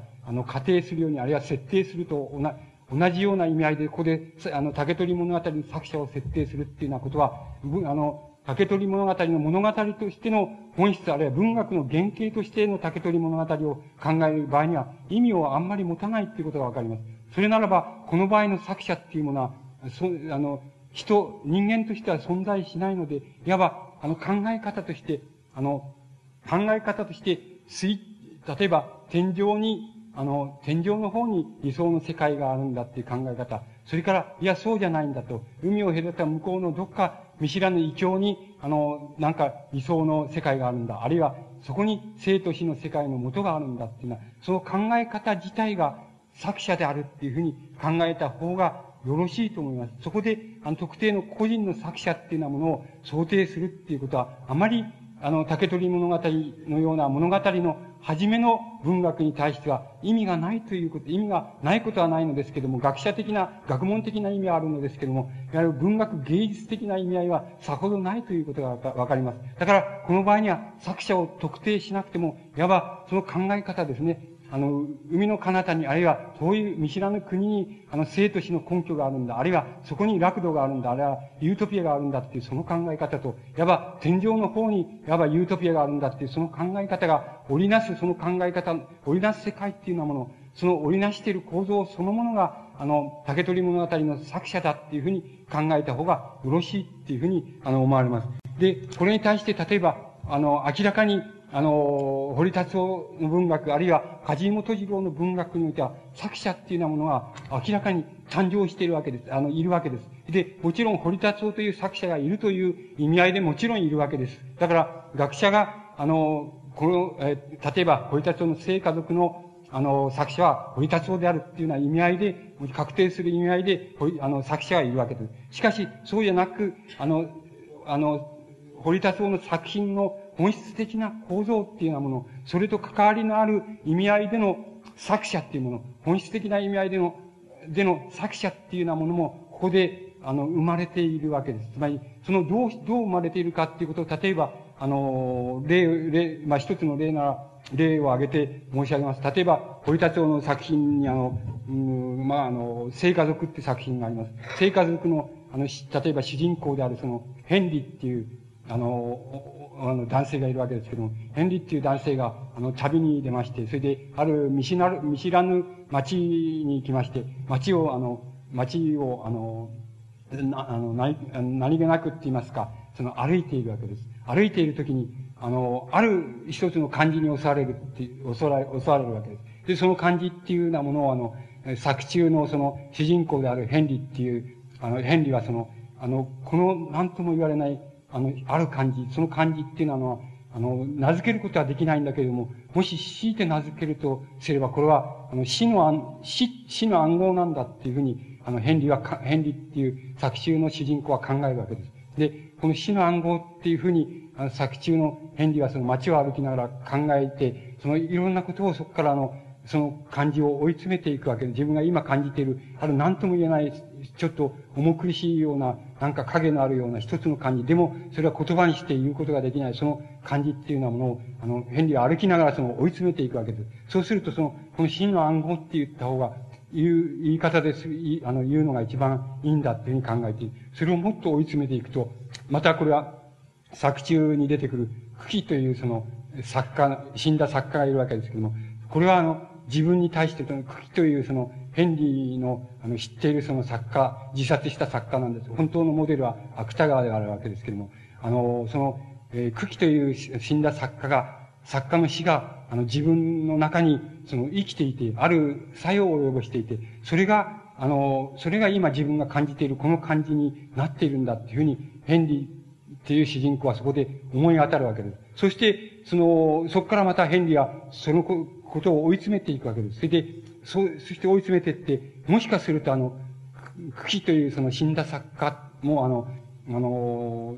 生きている時に、あの自分と同じように、あの、この、このようにこの街の、を、あの、訪れて、そしてこの街をこのように、あの、歩いた、歩いたんじゃないか。そして、もしかするとその、このように歩いて自分と同じような、こういう感じを、この何とも言われない、名付けられない感じを、あの、抱いたんじゃないかっていうふうに、あの、ヘンリーはそこ、そこまでその、自分の、その、感じた感じ方っていうようなものを、あの、そこまで追いつ、あの、追い詰めていくわけです。追い詰めていくところがあります。そうすると、あの、この皆さんが、僕のおしゃべりは下手ですけれども、皆さんが聖家族っていう作家をお読み、作品をお読みになればわかりますけれども、そうすると、ここでどういうことがあるかっていうと、あの、自分、あの、自分たちはあの、この堀達夫の聖家族の中の主人公であるヘンリっていうあの主人公のがある街を歩きながら感じている、その死の暗号であるっていうふうに感じている、その感じ方、主人公の感じ方に、に、あの、自分を、あの、自分の感情を映しながら、これを体験しているわけですけども、同時に、同時に、あの、この体験っていうようなものを、あの、この体験っていうようなものを、ここで、あの、記述しているものを、ここで表現している、その作者っていうものを、この、これを、あるいは、これをヘンリーの感じている、主人公が感じている、何くれとない、あの、漠然とした、この苦しい感じ、これを死の暗号だっていうふうに感じる、感じ方っていうようなものを、ここで表現しているのは、あの、作者ではないか。特に作者の、あの、死に対する考え方、あるいは作者の結核における、あの、結核にかかっていることから来る、多分来る、その死についての考え方っていうようなものが、いわばこの言葉となって、あの、ヘンリーの作品、ヘンリーの感じ方っていうようなものを、このように感じさせているんではないかっていうふうに、そういうふうにも読んでいるっていうことがわかります。つまり、あの、堀田夫の聖家族、聖家族っていう作品を、あの、読んで、あの、読んでいる読み方っていうようなものを、よく、非常によく、あの、非常によくって言いますか、非常に丁寧に緻密に追い詰めていきますと、それは主人公がそう感じている死の感じ方の感じ方を、あの、感じ方を自分が読んでいると同時に、あこういうふうに、こういうふうに表現している作者は、作者は、あの、やはり、これは作者が死に対してある感じ方を持っている、ある考え方を持っているっていうことが、こういう表現の仕方になっているんだなっていうことを、同時に、あの、同時に含みながら読作品を読んでいるっていうことがわかります。そうすると、ここで、私たちが例えば、堀田夫の聖家族っていう作品を、あの、読みながら体験しているのは、あの、作中人物の死に対する考え方がもたらすそのある感じであると同時に、それは作者が死に対してあるあの、感じ方を持っている、その感じ方を、やはり、その、読んでいる体験だっていうふうに、あの、言うことができると思います。つまり、このような二重性っていうようなもの、このような作品の登場人物として、あの、読んでいる、その読み方と、読み方の体験と、それから作者がそれを書いている言葉としている、読んでいる、あの、読み方の体験とは、いわば分かちがたく、その一つの中に体験されている、その体験的な読み方の中で、初めて、あの、作者っていうようなものが初めて生まれているわけです。で、これは皆さんが竹取物語を僕のおしゃべりじゃなくて、直にお読みになればすぐわかりますけれども、竹取物語っていう作品を、あの、このように読むことはできません。つまり、竹取物語を読むという体験の中で、我々が体験できるのは何かって言いますと、あの、かぐや姫がこれこれの難題を引きかけて、これこれの難題に対して困った求婚者がこういうふうにしたんだと。そして、とうとう、かぐや姫は最後に天、あの、月の世界に登っていっちゃったんだっていう物語の、いわば筋っていうようなものと、それから先ほどから僕が、あの、申し上げました、あの、竹取物語の基本的な構造になっているもの。あ、これは天井、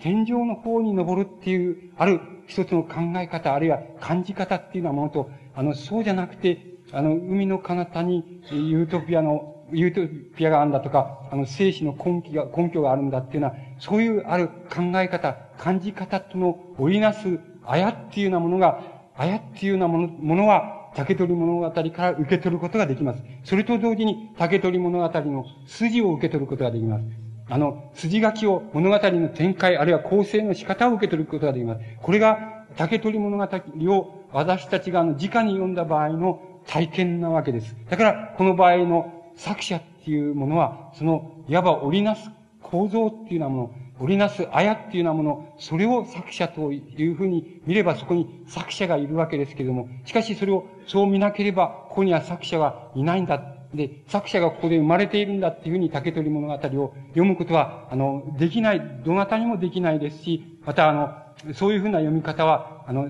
なし得ないだろうっていうことが言えます。ところで、いわば、堀田町の聖家族っていう作品を例えば読む場合には、明らかに僕らは、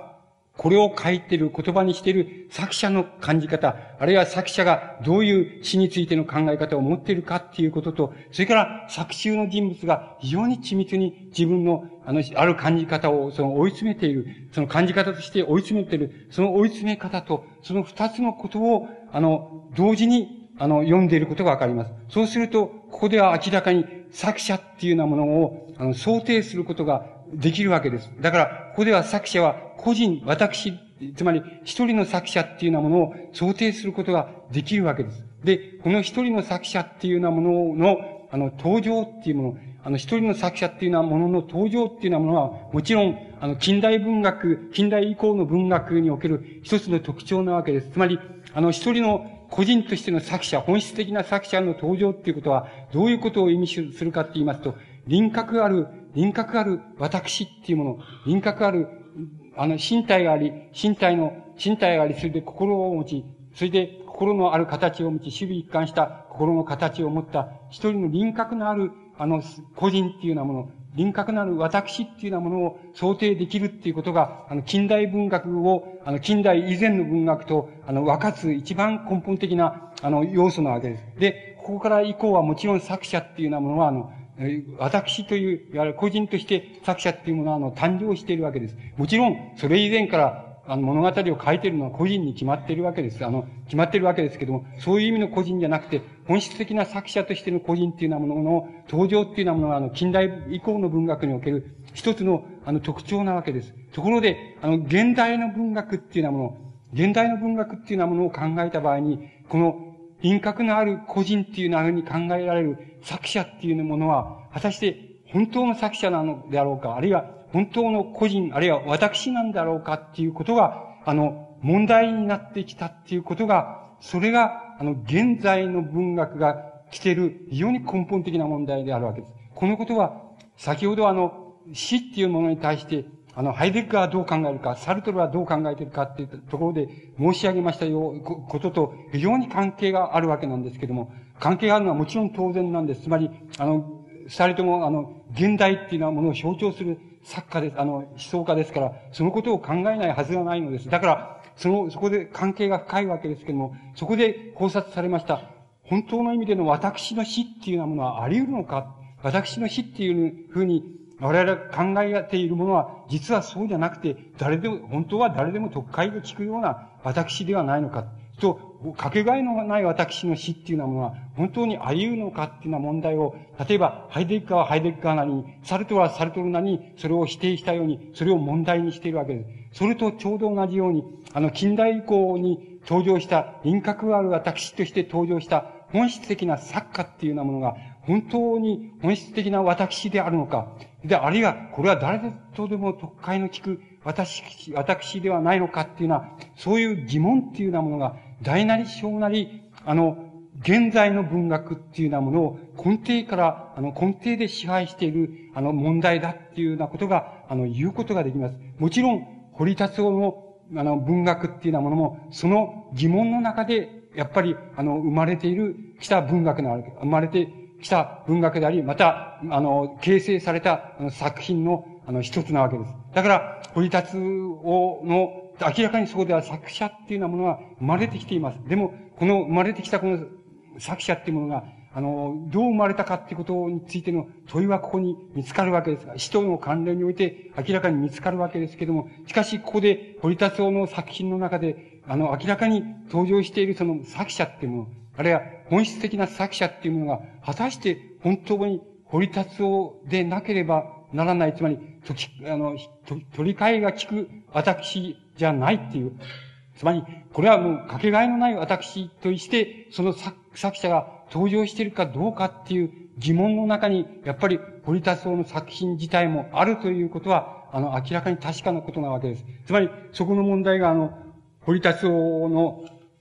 例えば文学が、あの、語っている非常に大きな問題、あの、問題の一つです。で、堀達夫の文学がまたある意味で逆に言って、なぜあの、優れたあの文学であり得ているかって言いますと、その問題を、つまり本当の作者っていうものが、そこで本当に個人に帰する、私として個人に帰する人格ある作者が、本当にそこで成り立っているかっていう疑問自体を、あの、堀達夫の作品がまさにそれは登場させているし、また、それを疑問自体を問題に、あの、ちゃんと問題にしているっていうこと自体が、堀立その作品にある現代性っていうようなものを与えている根底であるわけです。で、じゃあ、堀達夫の作品の中に、梶井元次郎の作品でも同じなわけですけども、あの、いくらでもそれは同じように挙げることができがれ、できるわけですけども、その中で、例えば、あの、死っていうようなものが、死っていうようなものは本質的にどういうふうに、あの、襲っているか、つまり、死っていうようなものはどう、どういうふうに作品を襲っているのか、で、作品を襲うことによって作者を襲っているのか、あるいは逆に言いまして、あの、作者が絶えずあの、死、死を病として持っているために、その、それがどのように作品を死に、に、あの、死を襲わしめているのかっていうような問題を、例えば、あの、堀田蔵の作品も、梶井元次郎の作品も、明らかに、いわば、あの、極限の形で、例えば、あの、それを、あの、象徴していることがわかります。で、例えばその、え例をいくつか挙げてみましょう。で、例えば、堀田蔵の回復期っていう作品があります。で、これは、堀田蔵が自分が、あの、結核療養に入り、そしてそれを、あの、それから回復している時期に、あの、やはり死の恐れとか不安とかと戦いながら、あの、療養所にいた時の、そのことの、あの、を主題にした作品なわけですけどそ、その作品の中で、あの、主人公の私っていうようなものは、あの、夢を見るところがあります。で、その夢っていうようなものはどういう夢かって言いますと、あの、この、こういう夢なわけです。つまり、あの、自分のそばに、あの、夢の中で自分のそばに一人の人、一人の男が、あの、うつむいてその座っている。で、あの、それに気がついてその自分が、その、誰だって言うと、あ、それは友達の、あの、自分の友人の、まあ、A という友人だ、友人であるわけです。と、あ、お前は A じゃないかっていうふうに言うと、そのうつむいてる男が、あの、黙ったまんま、あの、いなくなっちゃうわけです。それで、あの、またいつの間にかそこに同じところにうつむいた、あの、あの、男がその座ってるわけです。傍らに座ってるわけです。で、お前、お前は誰だなんてって、それで、あ、見ると、よく見ると、それは、あの、B という友人であるわけです。そう、あの、B という、あ、お前 B じゃないかな。あのどうしてこんなとこにいるんだって言うと、あの、その B という友人は、あの、そこから消えてしまって、今度は、あの、すぐに、今度は C という友人にその、変わ変わってしまう。そういう、あの、そしてその、あの、自分が、あの、数えられ、数え上げられる、あの、友人が全部、その登場してしまうと、その夢が、あの、冷めてしまって、で、夢を見ていた時の不安からも自分が冷めてしまうっていうのは、そういう、あの、その夢を主人公が見る夢があります。で、あの、夢の中、夢っていうものの中で、あの、しばしばその、あの、人が入れ替わってしまうとか、ある場面で、場面場面で、あの、人が入れ替わっちゃうっていうようなことは、あの、あの、よくあることなんですけども、もちろん、あの、あることなんですけども、なぜその入れ替わっ、あの、なぜかあの、私が夢、見る夢の中では、その、傍らに座っているその人が、あの、いつの間にか入れ替わっちゃうっていうことが、なぜか非常な不安を、不安を与えるっていうのは、あの、夢なわけなんです。で、あの、そ、あの、その夢の、そういう夢の描写っていうのがあります。で、この夢の描写で、あの、が、あの、象徴しているもの、つまり、あの、すぐに誰かに入れ替わってしまうんだっていう、その入れ替わってしまうっていうことが不安であるっていうことの、夢の中で不安であるっていう、そのことが象徴しているものっていうのはもちろん、あの、死の体験であるわけです。つまり、死の体験の夢であるわけです。で、あの、死の体験っていうのはもちろん実際的に体験することができないのですけども、あの、夢の中ではそれを体験することができるっていうようなこも、あの、そういうあの、主人公が体験する夢の描写があります。で、もっと、もっと極端な、あの、体験の描写があります。それは、あの、堀田町の風立ちぬっていう作品の中に、あの、出てきます。で、あの、主人公と、それから、あの、その、恋人である女性、あの、えー、結核で療養所に、あの、入る、その、入った女性と、が、二人が、あの、死の不安に駆られたり、恐怖に駆られたりして時に、あの、思い出す、その夢なんですけど、その思い出す夢っていうのは、あの、えっ、ー、と、そこに入所しているその、やはり、重症の病人がその、語ってくれた夢なわけなんです。そして、その、その語ってくれた夢っていうのはどういう夢かって言いますと、あの、自分はあの、もう、あの、自分は死んでしまって、あの、棺桶の中に入れられて、で、棺桶の中にいるんだ。で、それを、あの、誰かが担いで、あの、療養所の外の、あの、林の中を、その、林の木の間なんかをかくぐっていく。それで、それは棺桶の中で見ていると、あの、担がれて見ていると、その、周りの森、あの、林とか、林の木々とか、あの、そこを、あの、えー、騒いで鳴っていくこの風の音とか、そういうようなものがちゃんと、あの、耳にちゃんと聞こえるんだっていう、そういう夢を見たんだっていう、あの、ことを、その、あの、語ってくれる、そういう夢を語ってくれたっていう、あの、箇所があるわけですけども、そこで見られている、あの、えっ、ー、と、なんて言いますか、あの、棺桶の中に自分が入ってて、で、あの、そして、棺桶に担がれながら、周りの風、担がれていく周りの風景を見ているっていう、その夢のあり方っていうようなものは、あの、えっと、まあ、あの、夢の、あの、夢の、専門の言葉とか、病気の専門の言葉で言えば、それは、あの、理人、理人症とか理人的な体験の夢なわけです。つまり、あの、自分から自分の、え、自分が離れてしまって、あの、自分が見えるっていう、そういう体験の夢なわけです。で、その体験の夢が、体験の夢が、あの、夢の中に、その理人の体験っていうようなものが夢の中に現れるっていうことは、もちろんそれは、あの死の体験を、あの、象徴しているわけです。死の体験っていう言い方がまずければ、その死後の体験と言ってもいいんですけども、死後の体験が、あの、はっきり、あの、自分でわかるっていうのは、そういう夢の、あの、あり方っていうようなものは言うまでもないことですけども、それは死の体験っていうようなことを、あの、意味するわけです。それで、あの、主人公たちは、あの、えー、その、堀田町の作品の主人公たちは、しばしばそのようにして、あの、死の体験に、あの、襲われる、あるいは、あるいは死の不安に襲われて、襲われていくわけです。そして、襲われては、またそこから回復していくっていうようなことが、いわば、堀田町であり、またあの、梶井元次郎であり、そういう人たちの作品の、あの、を形成する、そのモチーフになっていますし、もちろん、あの、テーマにもなっています。しかし、もっと本質的には、あの、作品を支配している、その、目に見えないその構造になっています。で、あの構造、この構造の中でどういうふうに考えられているかって言いますと、我々が、例えば、あの、その、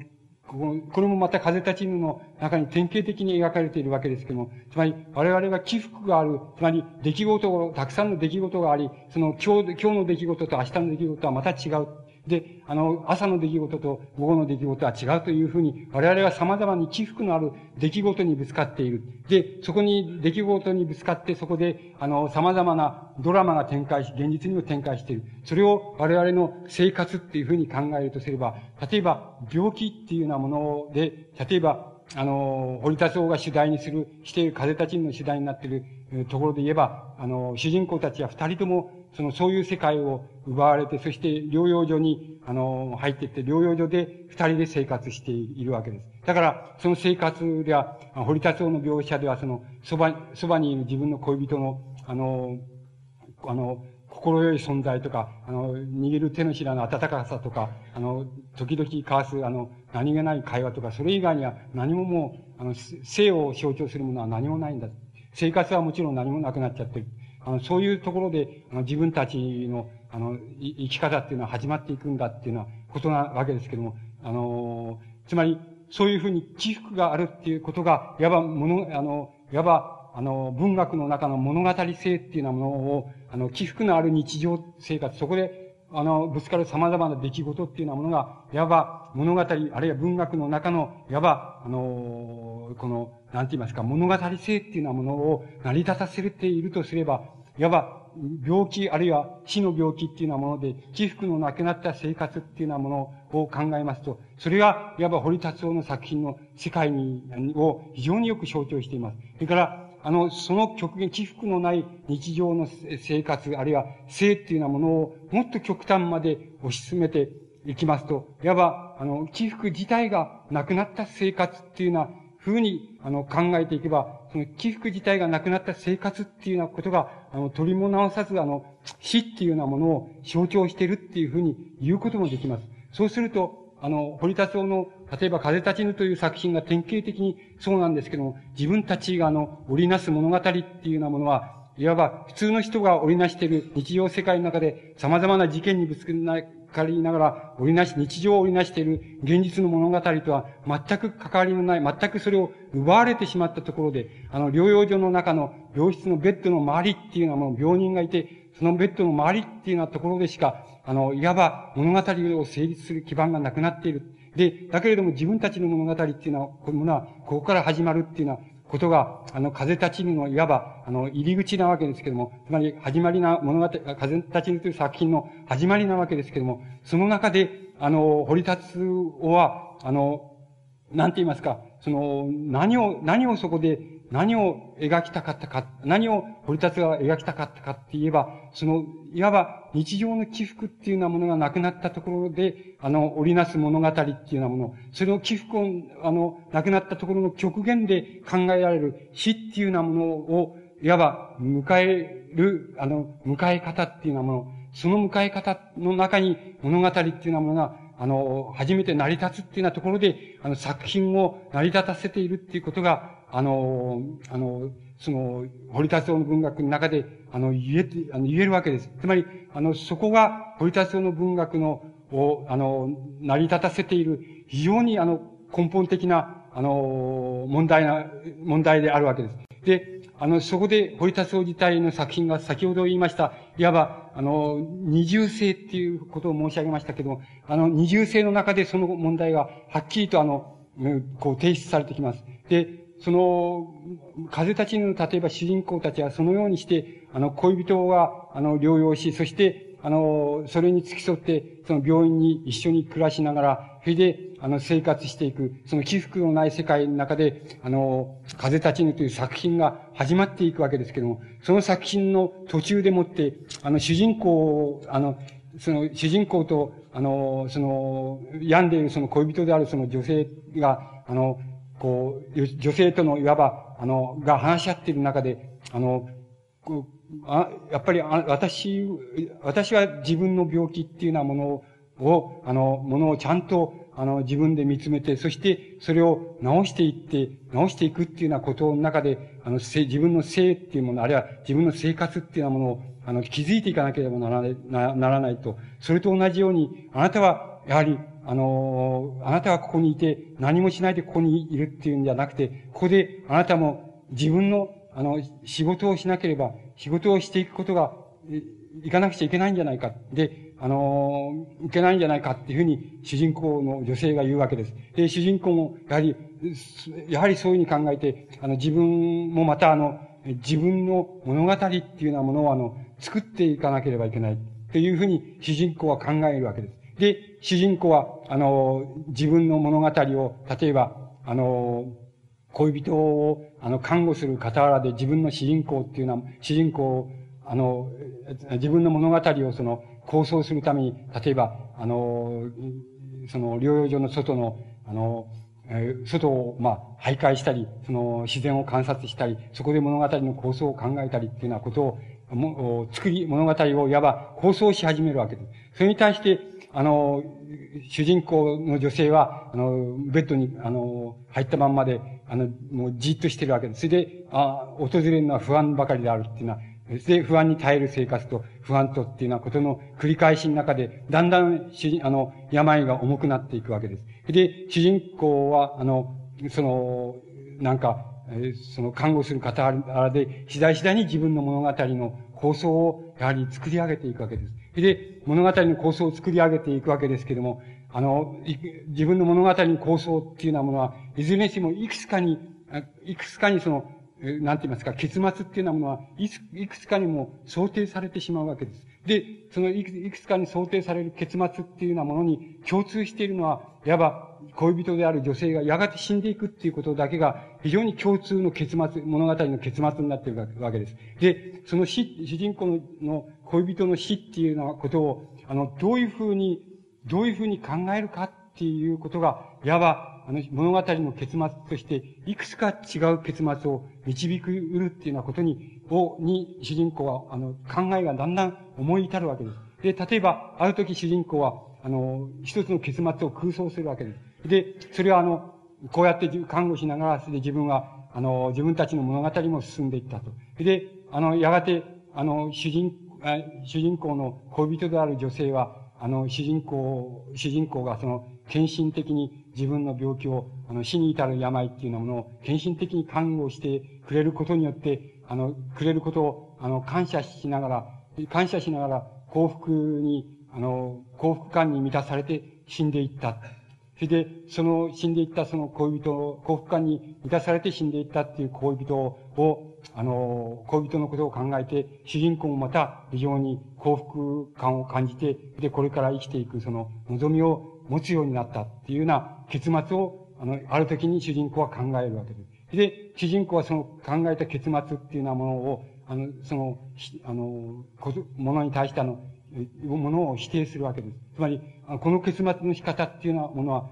結末の付け方っていうようなものは、ダメなんじゃないかっていうふうに考えるわけです。で、ダメなんじゃ、なぜダメなのかって言えば、あの、幸福だからダメなんじゃないかっていうふうに考えるわけです。つまり、ここで、あの、この幸福な結末を考えることによって、あの、自分は死っていうようなものを、恋人の死っていうようなものももちろんだけれども、あの、恋人の死っていうようなものを開始しているっていうことじゃないのかっていうふうに、主人公はそう考えるわけです。で、あの、死っていうようなものを、恋人の死っていうようなものを、あの、じ、あの、本当に見つめることが、ちゃんと見つめることができなかったっていうことが、いわば、あの、この、なんて言いますか、物語に幸福な結末を少なくとも与えようっていうふうに自分が考えた原因じゃないのか。つまり、自分はそういうふうに考えることによって、人間の存在の仕方自体、人間の存在自体を非常に、あの、つまらないもんだ、俗っぽいもんだっていうふうに自分は考えちゃってるんじゃないか。で、人間っていうようなものは本質的にそんな俗っぽいもんじゃないんだっていうふうに、本当は考えるべきなんじゃないか。そうだとすれば、あの、こういうふうに主人公は、あの、なん、なんて言いますか、主人公の恋人は、あの、いわば幸福、あの、主人公の献身的な看病を、に幸福感に駆られながら死んでいったなんていうのは、つまり、そういう、いわいわば、そういう、そういう幸福な結末っていうようなことを、あの、物語につけてしまうっていうことの中には、人間の存在の仕方を非常に卑俗にしてしまう、つまらないものにしてしまう自分の考え方っていうようなものが、自分の中に忍び込んでいるんじゃないかっていうふうに、あの、考えるわけです。で、あの、主人公は、あの、この、この結末っていうようなものを自分の物語の構想の中で、あの、取ることを、あの、ためらうわけです。それで、また主人公は、あの、別の、あの、別の、あの、いわば物語の、その、あの、構想を、あの、考えるわけです。で、その、その、なぜ別の物語の構想を考えるかって言いますと、これは、どこが、どこが、つまり、先ほどの幸福な結末の場合に、どこが自分はあの、その死んでいった、あるいは死んでいく恋人に対して、あの、どこが自分はダメなのかっていうようなことを主人公は、あの、突き詰めていくわけです。そうすると、あの、どこがダメだったかっていうと、これは、あの、自分、これはハイデッガーの言い方と同じことになるわけですけども、つまり、自分は恋人が、あの、自分、恋人が幸福、自分が献身的に看病してくれたことに感謝して幸福感に駆られながら死んでいったっていうふうに、あの、思うことによって、恋人が、あの、死ぬ時に思っていっただろう、本当の死についての思い方っていうようなものを自分は回避しているんじゃないか。つまり、あの、主人公が本当に思っ、死んでいくとき、主人公の恋人が本当に死んでいくときに思ったであろう思い方を自分の都合のいいように、あるいは自分に、が楽なように変えていってしまってるっていうところがダメなんじゃないかっていうふうに考えるわけです。だから、あの、本当は自分は、あの、主人公の恋人が、あの、死んでいくときに本当に死について思っただろう、その思い方を受け止めて、受け止めてやって、つまり、受け止めてやってっていうことは、その死を死として、あの、死として、その、ちゃんと置いてやっているのではなく、その死を無理に自分の性の幸福の方に、あの、引き寄せてしまって、そのために、いわば主人公の恋人が本当に思っただろう死についての思い方っていうようなものを回避しているっていうことが、自分がこの物語を、の結末を幸福な結末にしてしまったっていうようなことの原因じゃないのか。つまり、そこが問題なんじゃないかっていうふうに、堀達夫は、あの、えー、っていうよりも、あの、主人公はそのように考えるわけです。つまり、この考え方の中に、あの、堀達夫の、いわば、その、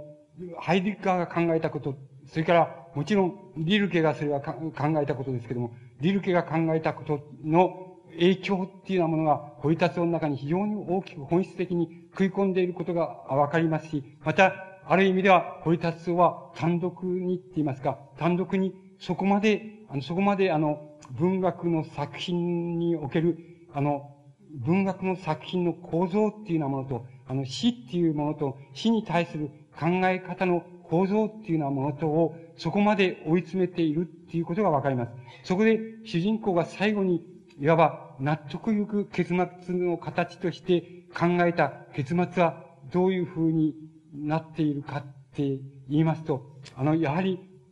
あの、恋人たち、恋人は、あの、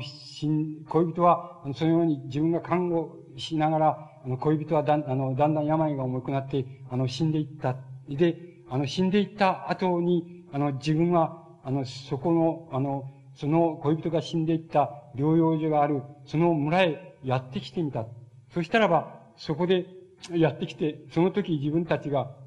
生活した生活の場所っていうようなもの、それから自然っていうようなもの、それを再び自分が、あの、ちゃんと体験して、その、そこを歩いてみて、それでそこに行ってみて、それで体験してみた。その時に、あの、自分の中に起こってきた感じっていうようなものは何かって言ったら、あの、自然は、あの、自然のままそこにあったっていうこと。で、あの、その場所の体験は、場所の体験のまままそこにあったっていうこと。そして、あの、その時の感じは、あの、恋人は、恋人を、恋人はあの、恋人の死っていう、その、あの死っていうもの、そのものの体験のまま、そこにあったっていう、それが、あの、蘇ってきた。で、そこで自分が感じたものっていうようなものは、いわば幸福でもないし、不幸でもないんだ。で、幸福でもない、不幸でもない感じ方なんだっていうふうに、あの、な感じなんだっていうふうに、物語の、あの、結末っていうようなものを、そういうふうに持ってったときに、あの、風たちの主人公は、いわば一つの安堵感って言いますか、安定感に達するわけです。で、安定、主人公がそういう安定感に達したときに、足したところでと言ってもいいんですけども、足した時に、いわば風立ちぬという作品自体が終わるわけなんです。つまり、それは主人公の物語の終わりであるとともに、あの、作品である風立ちぬの物語の終わりであるわけなんです。で、このところで、あの、このところで堀達夫が、あの、死について考えていることの考え方っていうようなものは、つまり、ハイデッガー的でもないし、また、それはサルトル的でもありません。ただ、あの、死は死の方に、あの、置かれ、そして、生は生の方に置かれ、そして、あの、その体験は体験、体験、過去の体験は体験のように置かれたときに、あの、自分の、あの、訪れている心の状態っていうようなものは、幸福でもなければ不幸でもない、あるいはもっと違う言い方をすれば、あの、起伏ある、物語でもない、あるいは起伏ある感情のドラマでも何でもない。で、あの、幸福でもない、あるいは不幸でもない、あるいは非常に中性的なっていうふうに言えばいいのでしょうか。そういう状態だったっていう、あの、結末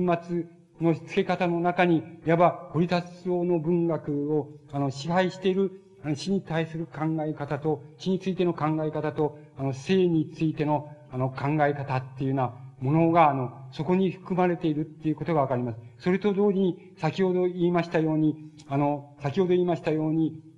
なんて言いますか、あの、作者っていうものの、作者っていうものと、作品っていうものと、あの、あるいは作品の登場人物っていうようなものを、本質的に私たちは例えば、堀達夫の風立ちぬという作品の中に、あるいは堀達夫の全ての作品の中に、その二つの体験を、あの、同時にそれも分かちがたくそれを体験しているっていうことがわかります。そのことが、例えば、そのことがいわば現代文学っていうようなもの、現代においてその文学を私たちが読むっていうようなこと、あるいは文学をそれを批評するってこと、あるいは干渉するっていうようなことの根底にある非常に根本的な特徴っていうようなものは、そのいわば作品の体験の中にある、その登場人物の体験であり、同時に作者の体験であるっていうようなものが織りなしている、その織り方っていうようなもの、その構造っていうようなものが、あの、現代の文学における一つの特徴だっていうことがわかります。つまりそういう作者の、その、現れ方っていうようなものが特徴だっていうことがわかります。その特徴の中で、その、なおかつその現代において非常に疑問とされなければならない、疑問とされかつ問題とされなければならないことは、あの、死っていうもの、あの、死についての考え方っていうようなものと、あの、作品、文学の、文学についての考え方っていうもの、あるいは作品を成り立たせている構造っていうようなものが、非常に同じ形をしているっていうこと、そのことが非常に問題にされなければならない問題だっていうふうに、あの、言うことができます。それなぜ、なぜそれじゃ、それと死にこだわってきましたけれども、なぜ死に対する考え方っていうものが文学について、あるいは文学の構造について非常に重要な核になるかって言いますと、その死っていうものは、あの、体験としての極限であるからです。いずれにせよ、それは体験としての極限であるからです。つまり、あの、極限としての事件であるからです。つまり、あの、我々が、事件がもし物語であり、物語が文学であり、それが作品を、作品の構成をなすっていうようなものが、あの、文学芸術の一般的な性格だとするならば、あの、死っていうようなものは、最も極端な物語であり、あの、極端なドラマであり、極端な事件であり、そこで体験する死に対する反発、拒否、回避、それからそれを受け入れ、諦め、そしてまた反発、また、あの、諦め、また受け入れ、そして他者の慰め、そういうようなことの中に、最も極限のドラマ、極限の物語性が、そこに圧縮されている、あるからです。だから、いわば死に対する考察の仕方の構造っていうものが、ものが、あの、現代における文学の構造の、あの、基本を決定しているっていうようなことが、だから、ある意味で言えるっていうことが言えます。だから、あの、ほん、そうしますと、本当な意味で、それじゃ、何が、やはり、じゃあ、あの、何が問題なんでしょうか何が問題でな、なんでしょうかっていうことは、つまり、あの、何が問題でな、なんでしょうかっていうことは、あの、何が人間の存在の仕方なんだろうかっていうことが、あの、文学における根本的な問題であり、それが根本的な文学を成り、あの、成り立たせている、あの、要素だっていうことは、が、あの、言えると思います。じゃあ、あの、な、何が人間の存在であるんだろうかっていうふうに言う場合に、その、先ほどその、リルケとサルトルの例で言いましたように、その、一番問題になることは、あの、私たちの存在の仕方、あるいは死のあり方でもどちらでもいいですけども、どちらの言い方でもいいですけども、私っていうようなものの、あの死のあり方っていうようなものは、あの、どういうふうにあるかっていうことなわけです。それは、あの、ハイデッカーが言う意味での私の死、つまり、本当の私っていうようなものはあり得るのか？私は、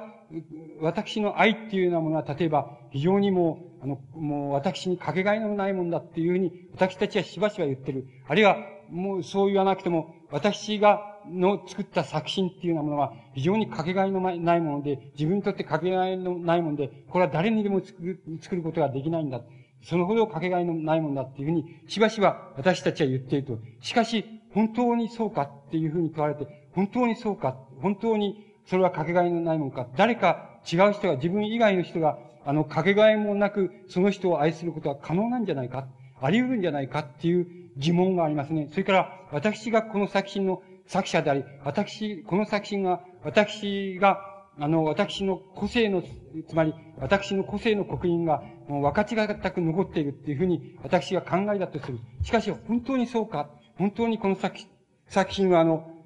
この作品は、あの、掘り立そうじゃないか、作れないか、っていうほど、この、ここに掘り立そうの私っていうようなものが、掘り立そうの真の私が刻印されているかどうかっていう疑問の中に、堀田荘の作品っていうのはあります。しかし、この、この疑問っていうようなものは一般的に堀田荘だけの疑問ではないんです。つまり、あの、現代における文学、現代の文学における、あの、作品にとっての疑問っていうようなもの、現現代の文学の作品にとっての疑問っていうのは、まあ、あの、いわば共通に言えることはね、あの、これ、ここでかけがえのない私っていうようなものがあり得るのかっていうのは、あの、かかけがえのない私のあり方、あるいは私の死のあり方っていうものはあり得るのかっていうふうに、とことんまで問い詰めていったときに、あの、真の私っていうものが、果たして残るのか、あの、主観性以外に残るのかどうか、本当に残るか、本質的な意味で残るかどうかっていう疑問っていうようなものが、あの、現代における文学の一番根本にある、あの、問題であるわけなんです。つまり、この疑問っていうようなものを、堀田の作品も提出していますし、あの、現代の様々な作品っていうようなものは、いずれもこのさ、この疑問のあり方っていうようなものを本質的に、あの、提出しているっていうことが、あの、言えると思います。これは通俗的な意味でも言えます。通俗的な作品っていうのがあるでしょう。つまり、あの、いわゆる私たちが、えつまり、大衆的な小説だっていうふうに言われているものとか、あの、うん、こう、流行的な、あの、作家が書いた作品だって言われているものの中に、通俗的にもあるでしょう。つまり、この中に本当にこの人じゃなければ書けないとか、この人でない、かけがえのない私っていうようなものの、作者っていうようなものの存在がこの中にあるかっていう疑問は非常に通俗的な形でもあります。つまり、言い換えれば、あの、我々がつまらない作品だっていうふうに思っている作品の中にももちろん、それはそういう通俗的な形で現れています。しかし、我々が非常に優れた作品だっていうふうに思われている、思っているその、あの、現代文学の作品の中にも、やはり本当な意味でか、意味でかけがえのない私の存在っていうようなものが、この作品の中にあるか、あるいは、あの、私の死っていうようなものが、かけがえのなくここに、現代においてあり得るかっていうような問い自体の中に、あの、全部優れた作品も置かれているっていうことがわかります。つまり、この置かれている私っていうようなものがあり得るかどうか、かけがえのない私っていうようなものが主観としてだけじゃなくて、自分の思い込みだけじゃなくて、本当な本質的な意味であり得るかどうかっていうような疑問っていうようなものに対して、あの、どのように答えるのか、どのように答えられるのかっていうような問題が、あの、多分、多分、あの、現在の文学において、文学において、原型的に、あの、原型的に提起されてくる。つまり、文学の原型として提出されてくる、あの、根本的な問題であり、根本的な疑問であるっていうふうに言うことができると思います。で、あの、現代の文学の作品っていうようなものは、あの、その作者が、あの、ここの作者が、意識していると、いなとにかかわらず、皆さんがそういうことを目指して、あの、目指して、それを、そこのところを目指して、あの、作品を無意識のうちに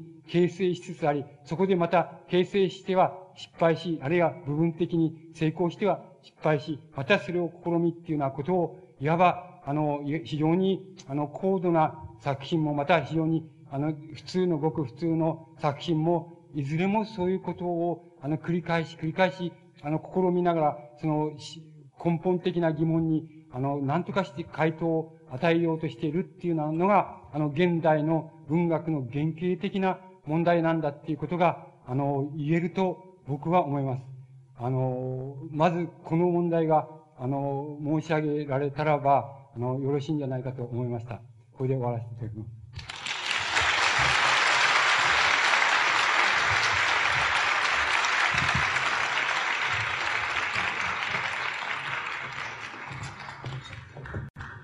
ご清聴ありがとうございました。これをもちまして、吉本隆明先生の講演を終わります。お知らせいたします。お願いしておりますアンケートはあなたの最終受講日にご提出ください。お願いしておりますアンケートはあなたの最終受講日にご提出ください。